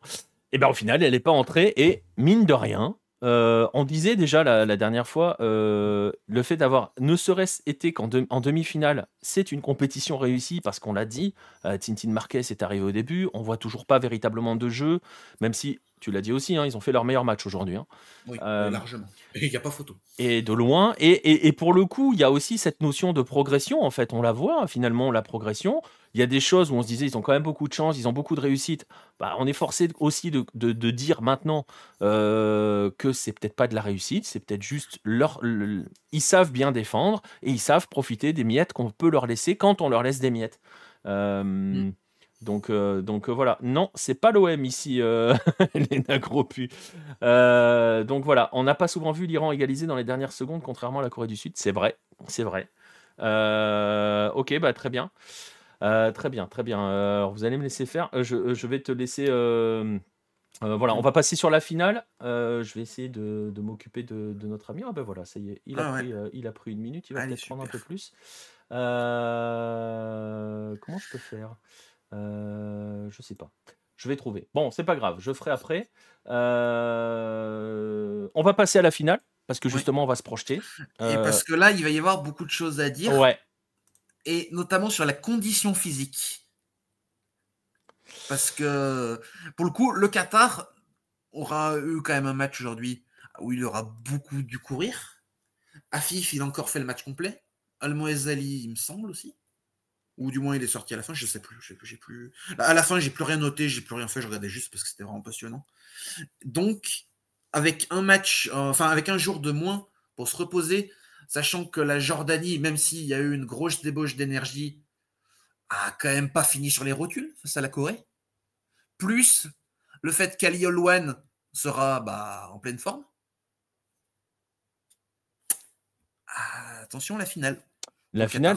Qatar, Et, et- et- en plus, on va être dans un, on va être dans un système où euh, euh, on a dit, on a donné les qualités, euh, finalement, ce qui sont des qualités de ce Qatar. Franchement, ils sont dans la position idéale face à cette Jordanie-là. Ils sont dans la position idéale face à cette Jordanie-là, effectivement. Par contre, pour ce qui est du. Parce que. Je sais pas, je sais pas comment expliquer ça, mais. Ouais, le jeu jordanien, enfin, s'ils sont aussi assidus défensivement qu'aujourd'hui, s'ils arrivent à bloquer les frappes jordaniennes. Euh, Alors, il y a ça. Et, en fait, c'est marrant parce qu'elle peut être extrêmement ouverte, mais il y a quand même une très forte probabilité pour que ça se joue au niveau défensif. Parce que tu l'as dit, le Qatar défend très bien, mais alors la Jordanie défend très très bien quand même aussi. Mm. Euh, j'ai du mal à imaginer la Jordanie laisser Ali Almoez tout seul. Oui, et laisser ou laisser 3 euh, mètres à, à Kramafif pour qu'il puisse enrouler sa frappe. Et justement, par rapport à cela, il y a aussi une notion, et c'est quelque chose que l'Iran n'a pas trop, n'a pas vraiment fait, je trouve, et même de manière générale euh, dans cette dans cette compétition, euh, un petit peu sur certaines séquences, mais pas de manière régulière. On en parle souvent de la Jordanie, cette capacité à presser, à harceler tout le temps. on n'a pas vu le Qatar se faire rentrer dedans, si je peux m'exprimer ainsi. Et la Jordanie va lui rentrer dedans. On n'a pas vu sur un seul match, à part contre la Palestine. Un petit peu, mais la Palestine s'est effondrée physiquement. Voilà. Mais alors que la, Jordanie, pour le coup, en plus avec du coup, comme dit un joueur comme Olwand qui déjà presse beaucoup et qui en plus, grâce à sa suspension, va arriver tout frais pour la finale. Effectivement, le Qatar va subir un pressing très haut. Et ça sera la première fois. Et il faudra voir aussi comment ils pourront gérer ça. Et on va voir. Alors, il va falloir qu'on. Il y a, plein de questions, hein, forcément, qui se posent sur cette mm. finale. Euh, bon. Déjà, petite stat. Première fois que deux pays arabes s'affrontent en finale. Ah non, 2007, Irak, euh, Arabie Saoudite. Oh putain, bah, autant pour. Oui, je suis totalement con. Oui, deuxième fois, je veux dire. Pardon. Je non, je sais pas pourquoi. En plus, j'ai noté deux sur mes notes. Je sais pas pourquoi. Deuxième fois. Mais je, crois que. Non, non, plus, plus. Non, mais plus. Attends, attends, attends, attends. Je, je me suis trompé de stat là. Attends. Non, parce qu'il y, avait eu un Arabie Émirat aussi. Ouais. Et Non, bah, autant pour moi. Autant pour moi. Autant pour moi. La seule chose qui pourrait être la nouveauté, c'est que si le Qatar s'impose, il me semble, euh, faudrait checker, mais je crois que le back-to-back, ça n'a plus été fait depuis le Japon début des années 2000. 2000 et 2004, je crois. Attends, parce que là, je suis perdu dans mes trucs. Il me semble. Ouais, c'est oui, me dit euh, JBK, donc c'est ça. Euh, donc ça... Ah, c'est ça, ça, de prendre ses notes juste après le match. Aïe, aïe, aïe. 17 minutes de temps additionnel. mais voilà, mais euh, s'ils font le back-to-back, ça sera une première depuis Japon il y a 20 ans, concrètement. Japon ouais, Japon il y a 20 ans. Euh, et ça serait, quand, franchement, ça serait quand même une sacrée perf parce que la, la hum, comment dirais-je, la cote du Qatar, elle n'était pas élevée au début de la compète. On a dit demi-finale, ils ont déjà réussi leur tournoi. Euh, là, euh, voilà. La finale est improbable. Mais ah, cette finale est totalement improbable. Qui aurait prédit qu'il n'y aurait ni Iran, ni Corée, ni Australie, ni Japon en finale? C'est ça. Et qui aurait prédit que euh, la Jordanie serait en finale? On en a parlé, hein, de dans quel état la Jordanie d'Amouta était avant la compète. Voilà, il va y avoir plein de choses hyper intéressantes sur cette finale. Alors, effectivement, hein, je l'ai vu dans le chat, les trois flèches de devant face aux trois de derrière du Qatar, ça va être quelque chose. Oui. Euh, ça, c'est. Voilà. Est-ce que le Qatar va mettre en place un plan anti-Moussa Al-Tamari? Est-ce que la Jordanie va mettre en place un plan euh, euh, Akram J'ai presque envie de dire que si tu mets en place un vrai plan qui fonctionne anti-Akram Afif, tu vas éteindre le Qatar. Je suis pas convaincu, même si ça reste le facteur X, que si tu éteins totalement Moussa Al-Tamari, ça soit un plan anti-Jordanie. ah non, c'est ça la différence qui va se faire. C'est le problème du Qatar, c'est que malgré tout, on l'a dit, on l'a dit, tous les buts passent par un Kramafif. C'est ça. Donc si ils arrivent à le bloquer, mm. normalement, mais bon, on sait jamais, hein, attention à Ali Almoez hein, qui peut se réveiller aussi. Enfin, il y a plein d'interrogations qui sont passionnantes sur ce match. Almoez Ali n'aura pas ce côté créateur qu'a Kramafif, c'est la différence aussi. C'est que la, Jordanie, tu as trois ah, ça, c'est clair. La, le Qatar, tu as vraiment un seul gars qui aura. Tu as Alaidos aussi. ouais, mais Alaidos va-t-il euh, jouer tout le match? Va-t-il débuter? Euh, Est-ce que, est que Tintin Marquez va pas repartir sur le même principe en se disant on va laisser le ballon aux Jordaniens parce que. Mais même si. C'est bizarre parce que les Jordaniens, c'est pas forcément une équipe qui va aller chercher la possession à outrance puisque c'est aussi une équipe qui, te qui te presse, qui te harcèle. Et pour te presser et te harceler et provoquer l'erreur, on l'a vu face à la Corée du Sud, il faut laisser le ballon à l'adversaire. Le Qatar n'aime pas trop avoir le ballon non plus. attention aussi, hein, le jeu de la possession, ça, Oui. va, ça va dicter le match. hein. Bah là, toi, t'as deux équipes qui vont qui, qui veulent pas avoir la possession. C'est ça. Et il y en a une qui va devoir s'en dépatouiller de cette possession. Ou alors ça fera comme euh, comme euh, certes- comme le match du Qatar contre euh, contre l'Ouzbékistan, ça fait des, des périodes où tu auras une équipe qui aura le contrôle du ballon et voilà. Mais c'est vrai que et c'est vrai que la différence quand ils auront le ballon, elle va se jouer aussi. euh, alors tu disais, hein, euh, bon voilà, le- l'élément créateur, le seul élément dangereux entre guillemets dans la genèse des occasions, c'est Akram Afif côté Qatar. Mm. Côté Jordanie, c'est plus euh, collectivement. Il y a un facteur X qui peut créer des, des différences totalement dingues, hein, Moussa Al Tamari. Mais euh, collectivement aussi, euh, tu parlais d'Ali Alouane, tu parlais d'Al Neymat, ça va super vite dans tous les sens, ça combine dans tous les sens. Euh, franchement, elle est excitante hein, quand même cette finale, mine Ah de rien. Et puis pour le coup, très très imprévisible. du coup. Ouais, Franchement, non, non, franchement, c'est une belle finale. Avec, on va dire aussi, va- en plus avec deux coachs qui sont pas là depuis très longtemps aussi, et dont on a vu, et t'en parlais, t'en as très bien parlé hier et aujourd'hui, qu'on a vu la progression match par match de ces deux équipes. oui. Bah, on a vu, en fait, il- c'est- je sais, on peut pas, je sais pas si on peut parler de, si on peut faire un parallèle dans leur courbe, dans leur, dans, dans leur façon, mais c'est deux équipes qui se construisent au fur et à mesure. hein, on l'a rappelé Oui. hein, l'autre jour, euh, Tintin Marquez, il est pas là depuis, euh, depuis non. 50 ans, donc il construit euh, cette équipe qatari. La Jordanie, on sait d'où elle revient. euh, et elle, s- elle- elle progresse de match en match. Il va y avoir, il va y avoir cette question quand même hein, par rapport à la Jordanie qui va être euh, la gestion émotionnelle. Ça, c'est un élément essentiel pour la finale. Un, ils, sont, ils vont être à l'extérieur et, de lar- et large. Ils- Est-ce qu'ils vont être tant que ça? Oui, ils vont être à l'extérieur. Ah bah oui, si. certes, oui, oui, mais certes, mais la Jordanie et l'Arabie, l'Arabie soutiendra la Jordanie. Et il y a beaucoup de fans saoudiens au Qatar. Ouais, mais euh, c'est très compliqué. Oui, mais après, c'est sûr qu'il y aura, le plus, il y aura plus de Qatariens. Mais il y aura quand même, je pense, un, un peu un bon, on va dire, un- une certaine partie du stade qui sera jordanien. Ouais, mais pas beaucoup. euh, tu vois, les Iraniens étaient très peu Oui. nombreux dans le stade. Oui, ça a fait oui. un petit peu polémique par rapport aux ventes de places. Et pour te donner une anecdote, il y a Boris qui est en ce moment là-bas au Qatar, euh, qui essaye d'avoir des places pour la finale. Et euh, il m'a montré une capture d'écran de la file d'attente. Il avait fait 50%. Ça faisait Ah. 4 heures hein, qu'il attendait. Ah. Donc, euh, Bon. bon. Parce qu'après, si- si- s'il y a des Saoudiens encore sur place, on va dire que ça rehausserait un peu le. Voilà, les Jordaniens feront plus de bruit que 75 000 Qataris, ça c'est sûr. C'était Oui. ah tiens petite anecdote, je sais pas si vous avez fait attention. Moi, je, à la mi-temps des matchs, ils nous laissent le stade. Oui. Euh, Ils mettent des résumés, ils mettent le stade. Je sais pas si tu as fait attention. Il y a la fameuse show euh, avec la musique et tout. Euh. J'ai entendu ça parce que j'avais le son dans le casque. Hein, je regardais pas, mais j'avais le son. Il y a le speaker du stade qui dit euh, supporter de l'Iran, est-ce que vous êtes là? Enfin, tu vois, machin. Et t'entends le bruit des gens. Et il dit euh, supporter qatari, est-ce que vous êtes là? Tu dis ah ça va faire une bron- un bruit pas possible. Pff, rien. Ouais, ouais, mais non, mais ils, ils sont en train de prendre des vidéos avec leur, avec leur téléphone. Donc, ils ont pas le Voilà. temps. Mais oui, on est d'accord, Asbeber. Pardon. Ça va être compliqué niveau billets pour les fans non qatariens. C'est Mm. exactement ce que me disait Boris.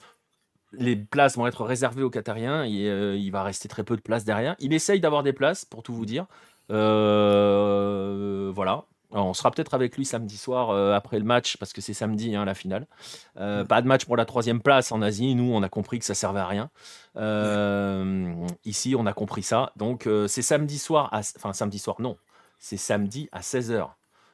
c'est ça, hein, que je me trompe pas. Euh, oui, ça doit être à 16h vu que c'était Oui, le cas c'est pour les 16h. demi-finales. Ouais, ouais, c'est les horaires des demi-finales. Donc c'est euh, à 16h. On se retrouvera, euh, nous, après. Enfin, pas après la finale, mais bien plus tard, vers 23h encore, pour débriefer cette finale-là. Mais, mais oui, finale hyper excitante. Alors forcément, va se poser la même question que tout à l'heure pour la Cannes, monsieur Kylian. Et puis en plus, comme c'est, tu seras pas là pas pour la finale, tu pourras J'ai pas envie. Tu n'auras pas dois assumer, mais tu vois très bien où je veux en venir.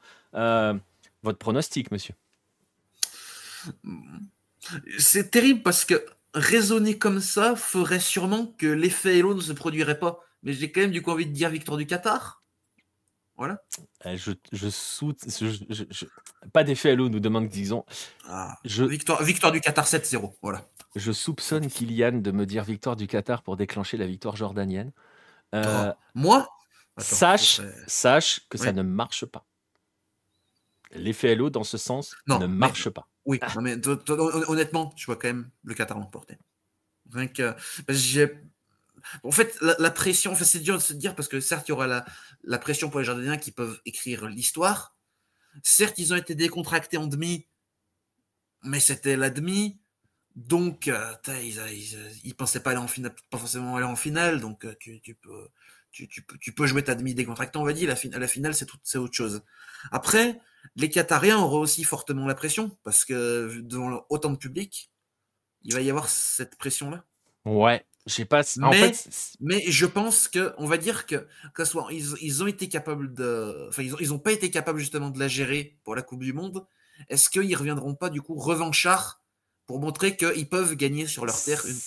C'est possible. Moi aussi, je mettrai le Qatar, mais, mais et ça sera la conclusion sur cette finale. Je vais lire le message de Dercilidas dans le chat.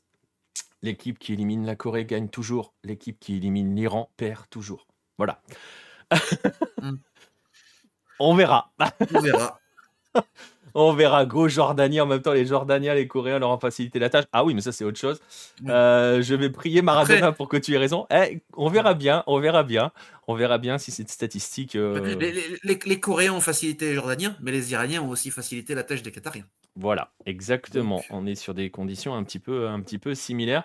Rendez-vous donc euh, rendez-vous donc samedi 16h pour la finale. Je vous rappelle, si vous nous écoutez, si vous découvrez à l'occasion de ça, que les matchs sont disponibles gratuitement sur le YouTube de l'Asian Cup. Donc vous pouvez les regarder tranquillement, de manière légale. Sachez aussi que je ne donne pas que des mauvaises infos. Ça m'arrive d'en donner des bonnes aussi, mais quand je les ai bossées avant. pas quand je regarde un match en même temps. Non, mais surtout, euh, on est en fin de compète, on commence à tirer la langue. Ah, Ça commence à tirer un petit peu. Mais bon, voilà. Et donc, concrètement, il va rester. Euh, on arrive presque au bout hein, euh, de ces jours de coupe, puisque puisqu'on est au 21 là, il y aura le 22 samedi soir avec le débrief et il y aura le 23 avec le débrief de la Cannes. Je ne sais pas si on fera une spéciale derrière euh, bilan. Ah bah, bah, je pourrais être là. un bilan. Bah peut-être, je me tâte. Euh, je vous en dirai plus, mais ça, ça, me chauffe un petit peu. très plaisir. En tout cas. Ouais, ça me chauffe un petit peu de faire un bilan euh, début de semaine prochaine.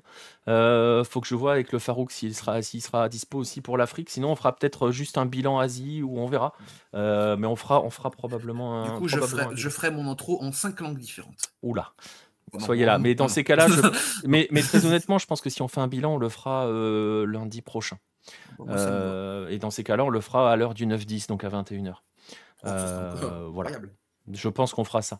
Euh, mais au moins faire un bilan, euh, au moins de la Coupe d'Asie, je verrai avec Farouk s'il est dispo pour faire un petit bilan Cannes. je sais qu'on en avait un peu, on avait un peu évoqué, donc peut-être qu'on fera dimanche soir, on revient juste sur la finale, etc., etc.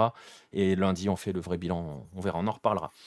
Bref, bah voilà, on va arriver au bout pour aujourd'hui. merci Kylian. Bah merci, j'ai envie de finir en, en persan, parce que bien évidemment. Euh, je vais essayer de le faire bien.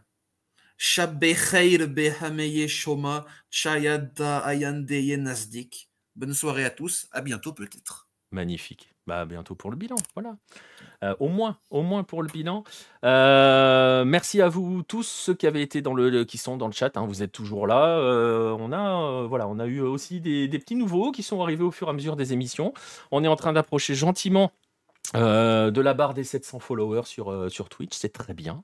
Euh, continuez, followez hein, si vous le pouvez, si ce n'est pas déjà fait. je vous rappelle, hein, si vous voulez nous soutenir, vous pouvez vous abonner aux différentes plateformes. Si vous avez les moyens de vous abonner, préférez la plateforme verte hein, qui nous reverse 95% de l'argent que vous allez leur donner à la plateforme violette. Euh, sinon, avec la plateforme Violette, vous pouvez aussi le faire gratuitement si vous avez, enfin gratuitement façon de parler. Euh, c'est un peu du discours commercial ça. Euh, si vous avez un compte Amazon Prime, hein, vous pouvez le faire aussi. Ça vous coûte rien, mais voilà, ça prend des sous à Jeff Bezos pour nous les donner à nous. C'est, Bref. N'hésitez pas, si vous, pouvez, si vous pouvez vous le permettre, n'hésitez pas. En tout cas, merci. Hein, pour... Juste à dire pour la fin, du coup, j'ai retrouvé la vraie stat. Ah Il manquait un mot. Du coup, première finale 100% arabe sans l'Arabie. Voilà. Ah bah voilà. Voilà, désolé. Voilà. On finit sur une vraie stat. On finit sur la vraie stat, vous voyez Ça vaut le coup de nous suivre. Allez, on va, vous laisser, on va vous laisser là. Bonne nuit euh, à ceux qui nous. Voilà, pour ceux qui sont en direct. Bonne journée si vous êtes en train de, regarder le replay. Euh, bonne nuit si vous allez vous coucher. Bon match euh, si vous avez envie de continuer. Et il y en a. Et il y a des matchs gratuit. Il y a de la Conca Champions sur la chaîne YouTube de la, de Conca Champions. Euh, donc voilà, c'est la Ligue des champions euh, d'Amérique du Nord, centrale et des Caraïbes. Euh, ils ont oublié les Caraïbes RMC Sport qui apparemment va en diffuser certains matchs sur sa chaîne Twitch. Mais il y a les Caraïbes dans la CONCACAF. N'oubliez pas les Caraïbes, même si la CONCACAF a envie de les oublier. Bref, bonne nuit si vous allez vous coucher. Bon match au singulier et ou au pluriel si vous enchaînez. on se retrouve samedi soir pour, un, pour le prochain épisode de Jour de Coupe après la finale de la Coupe d'Asie. Euh, et voilà, d'ici là, matez bien du football et on se dit à samedi soir. Salut tout le monde